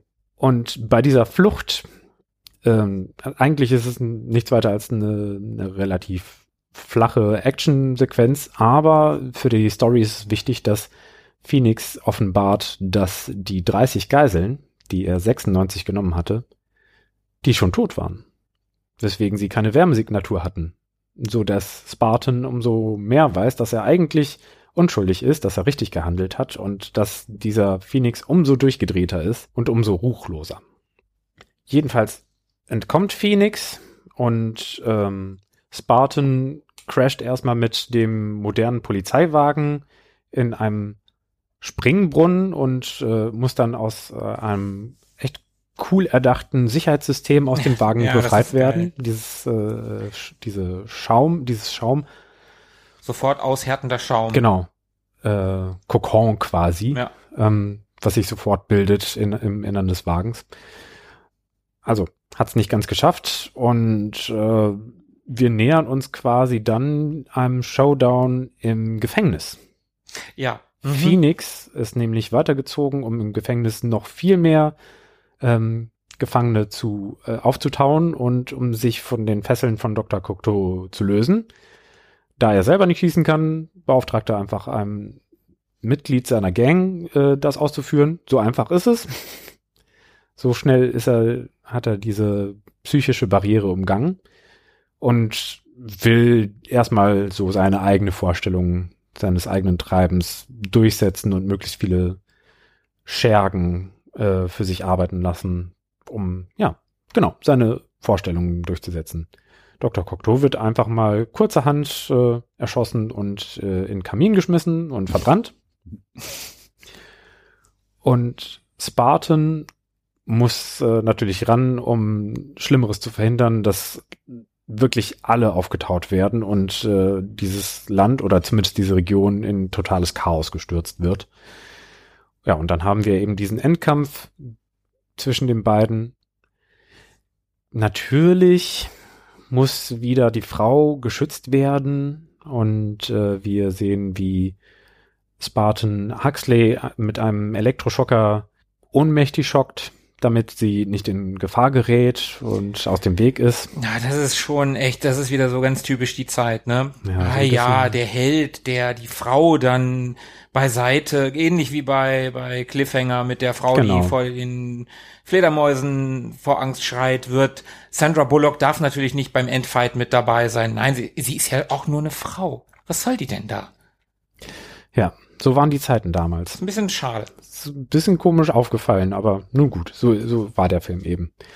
Und ja, was willst du dann sagen? Also dann hast du da deinen Endfight da, äh, bei dem schon wieder Stallone festhängt in einer riesen Metallkralle und Snipes hat eigentlich die Möglichkeit, fünf Minuten lang auf ihn zu schießen und keine einzige der Kugeln trifft. Und dann ähm, befreit sich Stallone in, dem, also John äh, befreit sich, indem er irgendeine Kryoleitung auf diese Kralle le- äh, lenkt und alles, was gefroren ist, zerbricht natürlich sofort. Mhm. Ja, das ist ganz klare Actionfilmregel. Das äh, so so funktioniert da die Physik eigentlich konsequent und von daher in Ordnung. Also kommt es natürlich zu einem äh, Nahkampf, also zu einem Kontaktkampf. Ne? Dann wird's wieder richtig körperlich. Und da sehen wir auch, was Terminator 2 angestellt hat mit der Welt der Actionfilme, denn ähm, es gibt so, ein, so eine Substanz, die äh, dem Wasser, äh, bei Kontakt mit Wasser dafür sorgt, dass das Wasser flächendeckend sofort äh, zufriert. Und dummerweise steht Snipes in so einer, also Phoenix in so einer Pfütze und, und äh, John kann die, diese Substanz dort äh, reinreichen und dann ist Phoenix sofort eingefroren und dann wird er zertreten und dann fliegt der Kopf runter und dann zerspringt der Kopf irgendwann. Und das ist dann so ein bisschen wie der T1000, der mhm. ähm, eingefroren ist. Ja. Und nun haben wir weder das eine Extrem der Gesellschaft, den Dr. Cocteau, der alles lenkt und steuert und friedfertig halten möchte, noch das andere, das absolute chaotische, sondern wir haben einen. Oh, oh. Fünf Minuten. Fünf Minuten haben wir noch. Da könnte man doch noch das eine oder andere erzählen. sondern ein äh, John Spartan, der sagt, äh, ja Leute, wie wäre es, wenn ihr irgendwie so den Durchschnitt aus beiden Sachen teil, also so mal hinbekommt? Und weder das eine noch das andere, dann kriegen wir das schon hin. Mhm. Hier, der Edgar Friendly, der hat auch eigentlich ganz nette Ideen, mach mal nicht so dolle und dann kriegt er das schon hin. Und das ist dann so quasi der, das Ende des Films. Aber Huxley ist wieder wach geworden. Und natürlich äh, kann man Huxley, nachdem sie sich vorher total gegen Flüssigkeitenaustausch gewehrt hat und das als absolut abstoßend empfunden hat, natürlich kann man ihr einen Kuss aufdrücken. So richtig schön im Stile der 40er. Okay, ähm, ja. Bogart. Dieser, dieses super berühmte Foto vom Ende des Krieges. Ja. Kennt ihr das? Mit wo, den Matrosen. Ja, mhm. wo ein Matrose so eine ähm, Krankenpflegerin so nach hinten äh, im Arm hält und ja, mhm, mhm. genau. Die Szene wird quasi nachgespielt und na natürlich ist Huxley total davon begeistert. Klar. Sagt, was? Flüssigkeitaustausch kann so schön sein. Äh, kann es irgendwas Schöneres geben und dann so. Ja, ja, wenn, wenn, du wüsstest. Und dann freut sie sich natürlich aufs Geschnacksel hinterher. Mhm, mhm, ja. So war Demolition Man also ein Culture Clash Film, das stimmt. Und äh, ja, sagen wir mal, eine Studie von zwei ganz entgegengesetzten äh, Vorstellungen, wie man leben möchte. Man, man sieht den Edgar Friendly zwischendurch, wie er rumstenkert, dass er keinen Bock auf diese, dieses vorgegebene Leben hat und dass er eigentlich äh, pures Cholesterin trinken können möchte und, und rauchen und saufen und, und fluchen und dass es äh, seine freie Entscheidung und seine freie Wahl ist, also quasi ähm, so der libertärste Flügel der FDP oder Republikaner Deluxe sozusagen. Und dann hat man so die, äh, das Gegenstück. Da, da wird das so ein bisschen, ja, gegeneinander gehalten und dann soll man sich überlegen, was man davon richtig findet und was man davon ablehnt und wie der John Spartan dazwischen passt, das ist auch so eine, so eine Frage. Mit seiner eigentlich gewalttätigen Art äh, Probleme zu lösen, aber dann doch diesem einen Satz zwischendurch, äh, nämlich als der über der erste Überfall der Scrapper war. Äh, Gewalt ist eigentlich Mist. Naja, bis auf ein paar Ausnahmen. Aber vor allem ist sie Mist, wenn Leute echt nur auf der Suche nach Essen sind. Das ist, also das umschreibt seine Wertehaltung ganz cool. Und das macht den, den Film so zu einer, ja, seichten Gesellschaftsutopie, Dystopie, so, so ein bisschen, dass man äh, beides gegeneinander ausspielen kann. Man hat ein bisschen was zu lachen, es gibt ordentlich Action, ähm, Action, die runtergedreht werden musste, weil Wesley Snipes als äh, Schwarzgurtträger zu schnell war für die mhm. Filmkameras, die nur 24 Bilder in der Sekunde aufnehmen konnten, so dass er sich langsamer bewegen musste, sonst hätte man nicht erkannt, was er da macht. Ja. Das ist ganz schön krass, ne? Jet Li hatte das ja gleich, das gleiche Problem in Lethal Weapon 4. Mhm. Das, dass die so schnell sind. Das ist verrückt. Würdest du sagen, der Film ist gut gealtert? Der ist tatsächlich ziemlich gut gealtert. Ein paar Computereffekte, die sind halt, die sehen halt nach 90ern aus. Diese, diese Eisgefriereffekte? sehen doof aus. Mhm. Ist okay, kann man mitleben, ist in Ordnung. Und ansonsten, Also gerade was die Vorhersagen anbelangt, haben sie so viel, so gut getroffen. Ähm, die, die Autos sehen aus, als könnten sie wirklich in fünf Jahren auf der Straße sein. Die sehen nicht so nach äh, Jetsons. Ja, nicht so naiv futuristisch aus, sondern einigermaßen gut weiterentwickelt futuristisch aus und ja, das aus Pizza hat ein Edelrestaurant wird und beziehungsweise aus Taco Bell und dann sieht man da so äh, kleine Edeltacos, die fast so ein bisschen aussehen wie Sushi-Häppchen oder so. Ja, die Sushi-Bälle kann man auch als vorhergesehen dann erachten. Also ja, und die Political Correctness, also welche Begriffe man verwenden darf und welche nicht und welche anstößig sind und das alles ist auch ziemlich gut. Die ganzen Gerätschaften, irgendwelche iPads und PDAs und äh, Cybersex wird da vorweggenommen. Das macht schon Spaß. Ist nicht so doll cringy, sondern man hat das Gefühl, da Leuten beim, beim äh, Oh. Ja, ja. Beim gezielten Fantasieren zugucken zu können. Dementsprechend hat's nicht wehgetan, den Film zu gucken. Aber eine Sache ist ja noch ganz geil in dem Film. Es gab ja damals diese hm, zwischen Schwarzenegger und Stallone, diese, ah, ja, ja, ja. diese äh, Gefrotzel. Ja, das Gefrotzel zwischen denen, die, wie heißt das noch? Uh, Last Action Hero, war, war das da, wo ja, genau. Terminator 2 genau. der beste Film von Stallone war? Genau. Ja, und, Auch in Twins, die eine Szene. Ja, in Twins, wo er sich vor das, vor das hm. Rambo, vor das Rambo 3 Plakat stellt und seinen Bizeps mit denen von Stallone vergleicht. Ja und dann so abwinkt und ja. äh, und in dem Film ist es dann halt so, dass äh, Huxley möchte recherchieren in der Bibliothek. Genau, in der Schwarzenegger Präsidentenbibliothek. Ah. Wie, der war Präsident? super. Ja. Solche Sachen, äh, das, das, das ist halt super geil. Sehr ja. sympathisch. Ja, super, super sympathisch. Und das wurde ja damals hochgekocht, dass die beiden sich nicht abkönnen. Die waren halt dicke Kumpel. Mhm. Haben sie nicht auch diese Planet Hollywood ja, ja, zusammen? Ja, genau, genau mit mhm. Bruce Willis zusammen mhm. und die waren halt, wie gesagt, dicke Kumpel und mochten, mochten sich halt total gerne. Waren wir ja auch zusammen im, im gleichen Zigarrenclub, die haben, brauchen ja beide Zigarre. Aber das ist auch eine geile Szene. Also ich gebe dir da voll recht. Der, ich habe ja am Anfang gesagt, du hast den besten ausgesucht. Meines Erachtens. Ich habe den vor mindestens 25 Jahren mal gesehen. Das ist ewig, ewig her. Aber also ich ich, für mich hat sich der Abend gelohnt. Äh, Auffrischung wäre drin. Aber warte, bevor du jetzt hier sagst, dass sich der Abend gelohnt hat, Philippe, viel, was, wenn, wir mussten ja auch hier Punkte vergeben. Sag mal was. Ja, habt da gut vorgegeben, die Punkte. Also ich würde dann einfach mal eine 7 geben. Ah, okay, oh, cool. Lucky also, 7. Lucky 7. Ding, ding, ding, Jackpot. Ähm, ja, der Film ist jetzt nicht äh, absolut hochtrabend und die, das Worldbuilding, das ist sehr eingegrenzt auf, äh, auf äh, San Angeles und davon auch nicht so viel Gebiet. Man sieht ein paar Straßen, man sieht ein paar Gebäude. Ähm, das wäre ausbaufähig gewesen, aber abgesehen davon ähm, fühlt man sich nicht irgendwie betuppt, so nicht für blöd gehalten und es macht Spaß. Aber wenn du das Worldbuilding Dollar haben willst, dann hast du halt, halt keinen 115 Minuten Film mehr, sondern 150 Minuten. Das, was wir heutzutage haben. Ja. Und heutzutage sind Filme halt immer zu lang. Und ich glaube, für 77 Millionen Dollar kriegst du auch nicht so viel Worldbuilding hin. Mm, ja, nicht unbedingt. Das war ja, also wenig war es ja nicht, ne?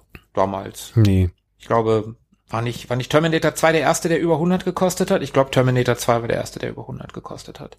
Das war ja ein, drei Jahre, zwei Jahre davor, ne? 91, glaube ich, Terminator 91, 2. Ich auch, ja. ja, aber da haben wir ja einen schönen Siebener Schnitt. Hm. Auf jeden Fall. Ich werde auf jeden Fall beide Filme nachholen. Für mich hat sich der Abend gelohnt. Also Demolition Man habe ich schon mal gesehen. Das ist locker 25 Jahre her. Hab den auch als gut und witzig in Erinnerung. Cliffhanger werde ich auf jeden Fall auch nachholen. Den kenne ich noch gar nicht. Cool. Und ja, mit Lockup habe ich ja schon, habe ich ja schon einen nachgeholt. Hast du schon vorgelegt? Schon vorgelegt. Und ja, doch, gute Ausbeute den Abend. Also ich habe vor gar nicht allzu langer Zeit äh, Demolition Man mal wieder gesehen, auch nach längerer Zeit. Darum brauche ich den nicht nachzuholen, aber ich finde den halt auch super. Ich würde ihm, glaube ich, sogar noch ein bisschen, ich würde ihm, glaube ich, locker acht Punkte geben. Ich fand ihn echt gut. Ist ein cooler, cooler Stallone. Ich habe mir äh, in Vorbereitung, als wir gesagt haben, wir nehmen halt nicht Rocky oder Rambo und du mit ähm, Philipp, du kamst ja sofort mit Demolition Man und Tobi, du kamst dann mit Over the Top und dann habe ich gedacht, ja, was nehme ich denn dann verdammt nochmal? Dann habe ich mir halt die Filmvita angeguckt und habe gedacht, was, find, was verbindet denn die beiden Filme? Was, was, so viele gute Filme hat er gar nicht gemacht. Also so richtig gute Filme. Und dann, ich frage das gleich nochmal. Ich möchte aber, also Lock-up werde ich auf jeden Fall auch nochmal nachholen. Den, äh, ja, den möchte ich auch noch mal gucken. Das ist auch sehr lange her, dass ich den gesehen habe. Ich habe den ganz gut in Erinnerung. Den möchte ich auch nachholen. Philippe, holst du unsere Filme auch nach? Cliffhanger klingt erstmal schon so per se sehr reizvoll und ich glaube, den, den kann man auch so ein bisschen popcorny äh, wegfrühstücken. Ja. Lockup, ich kann mir vorstellen, den zu schauen. Also ist jetzt von, von sich aus so als Film in sich nicht derjenige, der, der lockt, sozusagen. Mhm. Ja. Also Drama ist dann schon so, ja, muss man erstmal in der Stimmung sein und, und äh, sich äh, darauf einlassen. Und ähm, aber klingt nicht falsch. Ist tatsächlich, obwohl es ein Actionfilm ist, nicht so popcorny äh, wie diese ganzen Die Hard Rip-Offs, von denen wir vorhin gesprochen haben. Er ist schon so ein bisschen beklemmt irgendwie durch diese ganze Knastatmosphäre und die dramatischen Aspekte, das stimmt, muss man ein bisschen Bock drauf haben. Aber dennoch ein, wie gesagt, solider Actionfilm kann man sich mal angeschaut haben. Und ich finde ohnehin, dass diese, diese Stallone-Filme, weil du gerade gesagt hast, der hat gar nicht mal so viele gute Filme gemacht. Also, der hat ein paar coole, äh, der, ja, der hat ein paar coole Filme gemacht. Es gibt so Filme, die, die sind äh, sowas wie Judge Dredd das ist einfach kein guter Film. Ich gucke den trotzdem ganz gerne. Ich finde ihn, ich finde ihn ganz, ich finde ihn unterhaltsam. Ich, ich finde, es ist fast so ein, so ein, so ein eigenes Genre, so dieses Stallone-Actionfilm-Ding. Mhm. so, ich habe ja vorhin von diesem Stallone-Muster auch ein bisschen gesprochen, immer der gleiche Typ irgendwie und immer im Auftrag des Guten, aber in, mit Hilfe von Gewaltanwendungen, aber am Ende irgendwie doch irgendwie der der rechtschaffende, der rechtschaffende Typ so. Deswegen ja auch so ein bisschen äh, in, im großen Gesamtkollektiv zu Unrecht verschrien als, als, keine Ahnung, dieser Begriff Rambo, der sich da so geprägt hat. Mm. Ne? Ähm, eigentlich völlig zu Unrecht, weil, also da gibt es auf jeden Fall schlimmere Kandidaten in anderen Filmen und Filmreihen. Also ich finde, Sylvester Stallone ist jetzt nicht per se irgendwie der große hirnlose äh, Gewalttäter oder sowas. Also der, der, der gar nicht. Überhaupt nicht hirnlos. Der hat das Drehbuch zu, zu den ersten zwei Rocky-Filmen geschrieben. Ja, ihm haftet ja so dieser Ruf so ein bisschen an. Ne? Der hat übrigens auch am Drehbuch von äh, Cliffhanger mitgeschrieben. Also das ist ja einer. Und der hat, hat er nicht sogar einen Oscar für den ersten Rocky gekriegt? Das kann gut sein. Oder auf jeden Fall war er für einen Oscar nominiert. Also wir reden hier von jemandem, den das Studio auch damals ja nicht haben wollte. Ne? Und er gesagt hat, nee, ich spiele Rocky oder niemand, dann mache ich mhm. den Film halt nicht. Also der hat alles aufs Spiel gesetzt dafür. Also deswegen, doof ist der auf keinen Fall. Was ich eingangs sagte, so wenn man Stallone mag, mag man auch die Filme irgendwie. Die sind nicht alle gleich gut und von gleicher Qualität, weder Nein, im Hinblick auf Produktion noch an Besetzung oder sonst irgendwelchen Faktoren.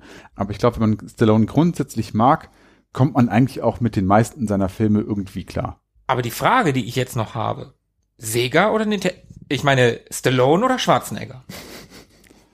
Wir haben jetzt ja den ganzen Abend über Stallone gesprochen. Wir haben eben kurz mhm. Schwarzenegger im, in dem Zuge schon mal erwähnt. Aber tief im Inneren unseres Herzens sind wir eher Team Stallone oder sind wir eher Team Schwarzenegger? Ich meine, heute ist Silvester.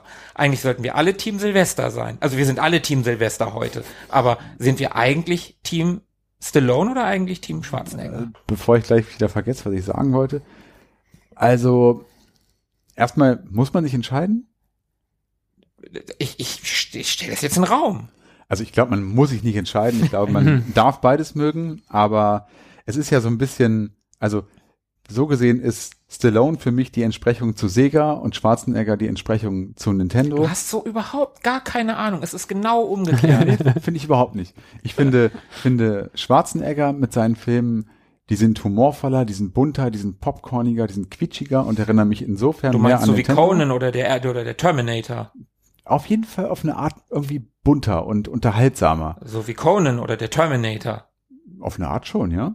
Conan und der Terminator sind aber nicht lustig. Naja, also ich finde, selbst Arnie in Terminator hat so seine lustigen Momente. Also zumindest in Terminator 2. Ja, aber nicht in Terminator 1. Und Predator ist auch nicht lustig. Es gibt ja auch unlustige Nintendo-Spiele.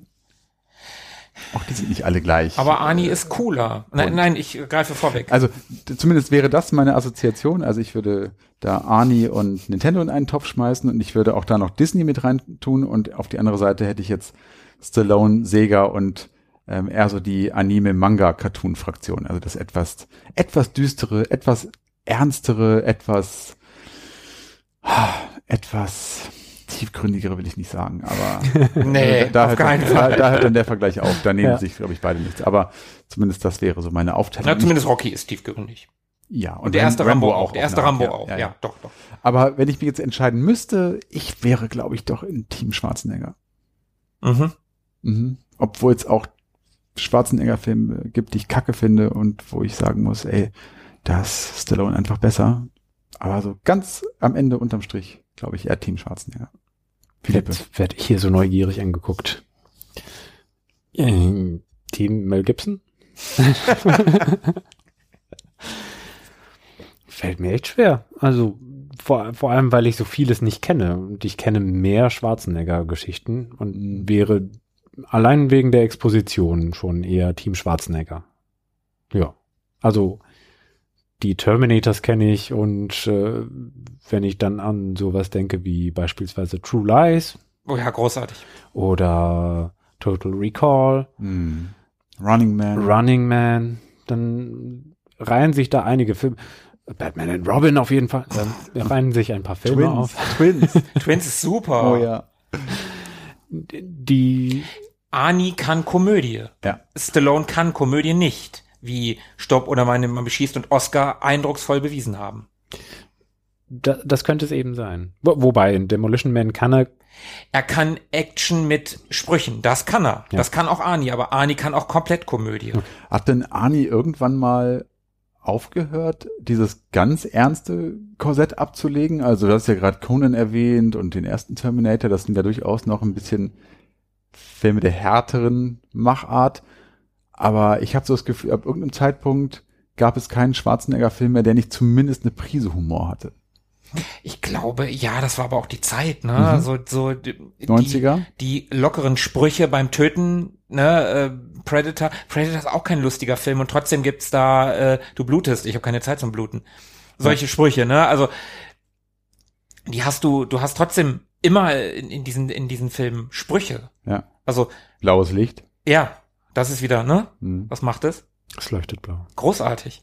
Und das hat man bei Stallone in den, im ersten Rambo-Film auch noch nicht. Da gibt's auch keine Sprüche. Das stimmt, das stimmt. Die ersten, also sowohl Rocky 1 als auch Ja. Rambo 1 sind, das sind Dramen. Also ja. und da gebe ich dir tatsächlich recht, dann ist, äh, dann in dem Fall ist Stallone tatsächlich eher Sega. Das ist, auch wenn Conan auch ohne Sprüche auskommt, ist der doch der buntere Film. Selbst Conan ist dann noch bunter als Rocky. Fantasy halt auch. ne? Ja, genau, genau, Mhm. weil es ein Fantasy-Film ist. Gebe ich dir in dem Fall ja doch, doch, gebe ich dir recht. Okay, aber wie ist das denn bei dir?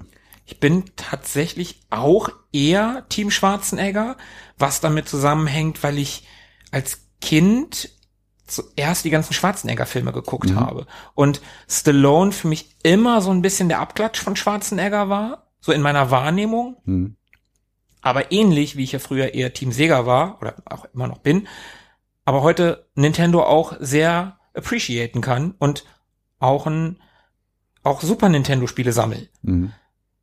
nicht nur Ma Mega Drive Spiele. Mhm. Kann ich heute auch sagen, heute mag ich beides. Ja. Aber wie gesagt, ich habe mir ja die Filmvita von Stallone angeguckt und wenn ich, Philippe, du hast gerade True Lies erwähnt. Wo ist der True Lies? Und True Lies ist einfach ein richtig, richtig guter Film. Gute Action, guter Humor, gute Story, gute Regie, das ein, der, der stimmt einfach. Ja, alles. Hm. Das ist ein sehr, sehr guter Film. Cameron halt, ne? James Cameron. Wo ist der True Lies von Stallone? Ist halt dann vielleicht doch wieder zu viel Komödie, was Stallone nicht so sehr liegt. Ja, aber es ist ja nicht nur Komödie, es ist ja Mhm. Action mit Humor. Es ist ja trotzdem noch ein Actionfilm. Vielleicht ist es aber auch einfach Dieser der, große. der Darsteller, ne? Also vielleicht ist Arnie auch einfach der humorvollere Typ. Habt ihr mal Pumping Iron gesehen? Nein, Diese Dokumentation über mm, kenne ich, habe ich aber nie gesehen. Die ist auch super und da äh, lernt man ihn ja auch so ein bisschen als äh, als als Typen kennen, als Menschen kennen. beziehungsweise als Bodybuilder, aber zumindest nicht als Schauspieler. Von damals, ne, als er nach Mhm. Amerika gegangen Genau, ist. aus den 70ern oder wann das war. Der ist echt cool, der Film. Kann ich auch nur jedem, jedem empfehlen, der irgendwie was für Schwarzenegger über hat. Und der ist schon einfach eine, eine andere Persönlichkeit. So, der steht, steht nochmal anders gerne im Mittelpunkt, glaube ich, und präsentiert sich einfach gerne anders nochmal und ist vielleicht auch einfach ein bisschen humorvoller. Und ich glaube auch, dass es was mit Sozialisierung zu tun hat, weil auch ich habe die, die Schwarzenegger-Filme im Kindes, weiß ich nicht, aber zumindest im Jugendalter gesehen und fand damals zumindest so Filme wie Rocky fand ich langweilig. Das war, also wurde aus meiner Sicht damals irgendwie größer gemacht, als es war. Ich war ein bisschen enttäuscht, als ich den als Zwölfjähriger oder so mal gesehen ja, habe. ja, kann ich verstehen. Fand ich wirklich langweilig. Ge so. ging mir damals genauso. Und äh, auch den ersten Rambo-Teil habe ich, glaube ich, auch durchaus in dem Alter schon gesehen. Fand ich natürlich die Action-Sequenzen geil, aber habe das natürlich äh, nicht durchschaut, worum es da eigentlich geht. Und insofern hat mir es da, glaube ich, Schwarzenegger in allen Filmen, die ich damals gesehen habe, viel, viel leichter gemacht. Die waren Mhm. einfach einfacher zu konsumieren und die waren immer lustig irgendwie. Und vielleicht ist es auch so ein bisschen die Nähe. Ich meine, er ist Österreicher und irgendwie hat man den mal bei Wetten das gehabt oder mal in irgendwelchen, keine Ahnung. Na sowas, man, der war mal bei ja, na sowas. in irgendwelchen Shows hat man die mal gesehen und vielleicht äh, ist es auch einfach die, die Nähe zu Österreich oder ja, keine Ahnung, die, die, die ihn da so ein bisschen bei mir zumindest populärer gemacht hat. Mhm. Und er ist einfach breiter aufgestellt. Im wahrsten Sinne. Äh, Ja, ja, er ist wirklich breiter aufgestellt. Also, ja, ne? Du kannst True Lies nehmen, du kannst Terminator 2 nehmen. Das sind einfach zwei so überlebensgroße Filme. Also Terminator 2 ist für mich einer der besten Filme aller Zeiten sogar. Rocky hat für mich sehr gewonnen, aber Rocky ist auch ein Frühwerk. Also Rocky würde ich mit sowas wie Conan vergleichen. Da gewinnt Rocky, ganz klar. Also Rocky gewinnt gegen viele Schwarzenegger-Filme. Aber in der Masse, finde ich, hat Schwarzenegger die besseren Filme gemacht. Rein in der Masse. Aber vielleicht können wir uns da auch nochmal anderweitig ausführlicher unterhalten. Ja, ich habe so das Gefühl, dass bei Stallone in Summe immer noch ein bisschen mehr Drama mitschwingt, ein bisschen mehr Gesellschaftskritik, ein bisschen mehr Tiefgang. Also wenn ich da zum Beispiel an Rocky oder den ersten Rambo-Teil denke, Ja, die, die, die da gebe ich dir recht, 100 Prozent. Da Der fällt zweite mir Rocky jetzt- auch noch. da fällt mir jetzt so spontan als Pendant auf Schwarzeneggers Seite mh, wenig ein, was so wirklich, das ist eher so ein gleichbleibender Unterhaltungspegel irgendwie. Da fällt mir wenig äh, Gesellschaftskritik oder ein bisschen was tiefgründigeres ein. Aber ist vielleicht auch genau der Grund, warum mir das als Kind nicht so zugesagt hat. Mhm. Ich bin sehr gespannt, welche drei Filme wir uns im nächsten Jahr rauspicken. und vielleicht wagen wir uns an einen direkten Stallone-Schwarzenegger-Clash heran oder so. Oder nehmen einfach Rambo 1, 2, 3. Vielleicht. Oder Wer weiß. Rambo Oder- versus Rocky oder so. Oder gibt's noch irgendeine, irgendeine, irgendeinen Tag, äh, irgendeinen Feiertag oder sowas, irgendeinen Anlass, wo man Schwarzenegger, äh, den, den Namenstag von Arnold oder den Black Friday oder so. Sein Geburtstag. Wir können den Schwarzenegger Day ausrufen für uns und an seinem Geburtstag Schwarzenegger-Filme besprechen. Ja, wir können ihn ja auch mal anfragen. Er macht bestimmt mit. Klar. Im Zweifelsfall fragen wir den Dannenberg. Grüße gehen raus. Ani, wenn du das hörst, melde dich bitte bei uns. Als ehemaliger Gouverneur von Kalifornien, hey, kein Problem. Ja, den sollten wir kriegen. Es ist, äh, es ist eine Leichtigkeit. Der darf auch mit seinen Eseln zu uns ins Studio kommen. Ein Esel und ein Pony. Ach, Pony. Lulu und Whisky. Die sind gar putzig. Ich schau mal, wann er Geburtstag hat. 30. Juli, Freunde. 30. Juli, ja, guck. Können wir direkt nach dem 4. Juli, die Amerika-Folge, können wir noch eine Schwarzenegger-Folge nachschieben. Oder wir hijacken die, die vierte Juli-Folge für Schwarzenegger-Filme. Wäre auch, wäre auch sicherlich mit einigen Filmen drin. Ja, ja, ja, ja, definitiv. Ich meine, hey, er war der Governator. Ja. Okay. Dann glaube ich. Haben wir es mal wieder. Yes. Voll gut. Sack zu. Ja. Ja, dann wie immer, ne? Danken wir all unseren Hörern. Wir haben dann am Ende doch noch ein bisschen gequatscht, aber ich glaube, es ist okay. Ja, glaube ich auch. Es ist nicht überkandidelt gewesen und schön, dass ihr da wart. Schön, dass ihr dabei geblieben seid. Schön, dass ihr uns in diesem zweiten Corona-Jahr weiter begleitet habt. Hoffen wir, dass 22 endlich das wird, was wir schon für 21 gehofft haben. Mhm. Hab noch so ein bisschen meine Zweifel. Aber liebe Leute, feiert nicht zu wild und dann frohes Neues, ne? Genau, kommt gut rein, alles Gute und bleibt am Drücker. Bis dann. Frohes Neues! Frohes Neues! Frohes Neues! Ciao!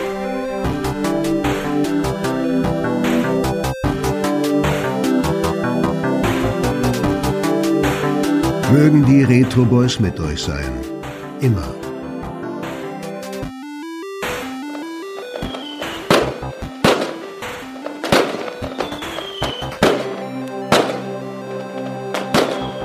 Mr. Griggs hat geschickt Ausrüstung, die Sie wollten. Möchten Sie Ausrüstung jetzt sehen? Ja. Ist es das, was Sie haben wollten? Ja. Habe ich noch nie gesehen, diese Sachen. Was ist das? Sprengzünder. Und das? Wozu ist das? Das ist blaues Licht. Und was macht es? Es leuchtet blau. Verstehe.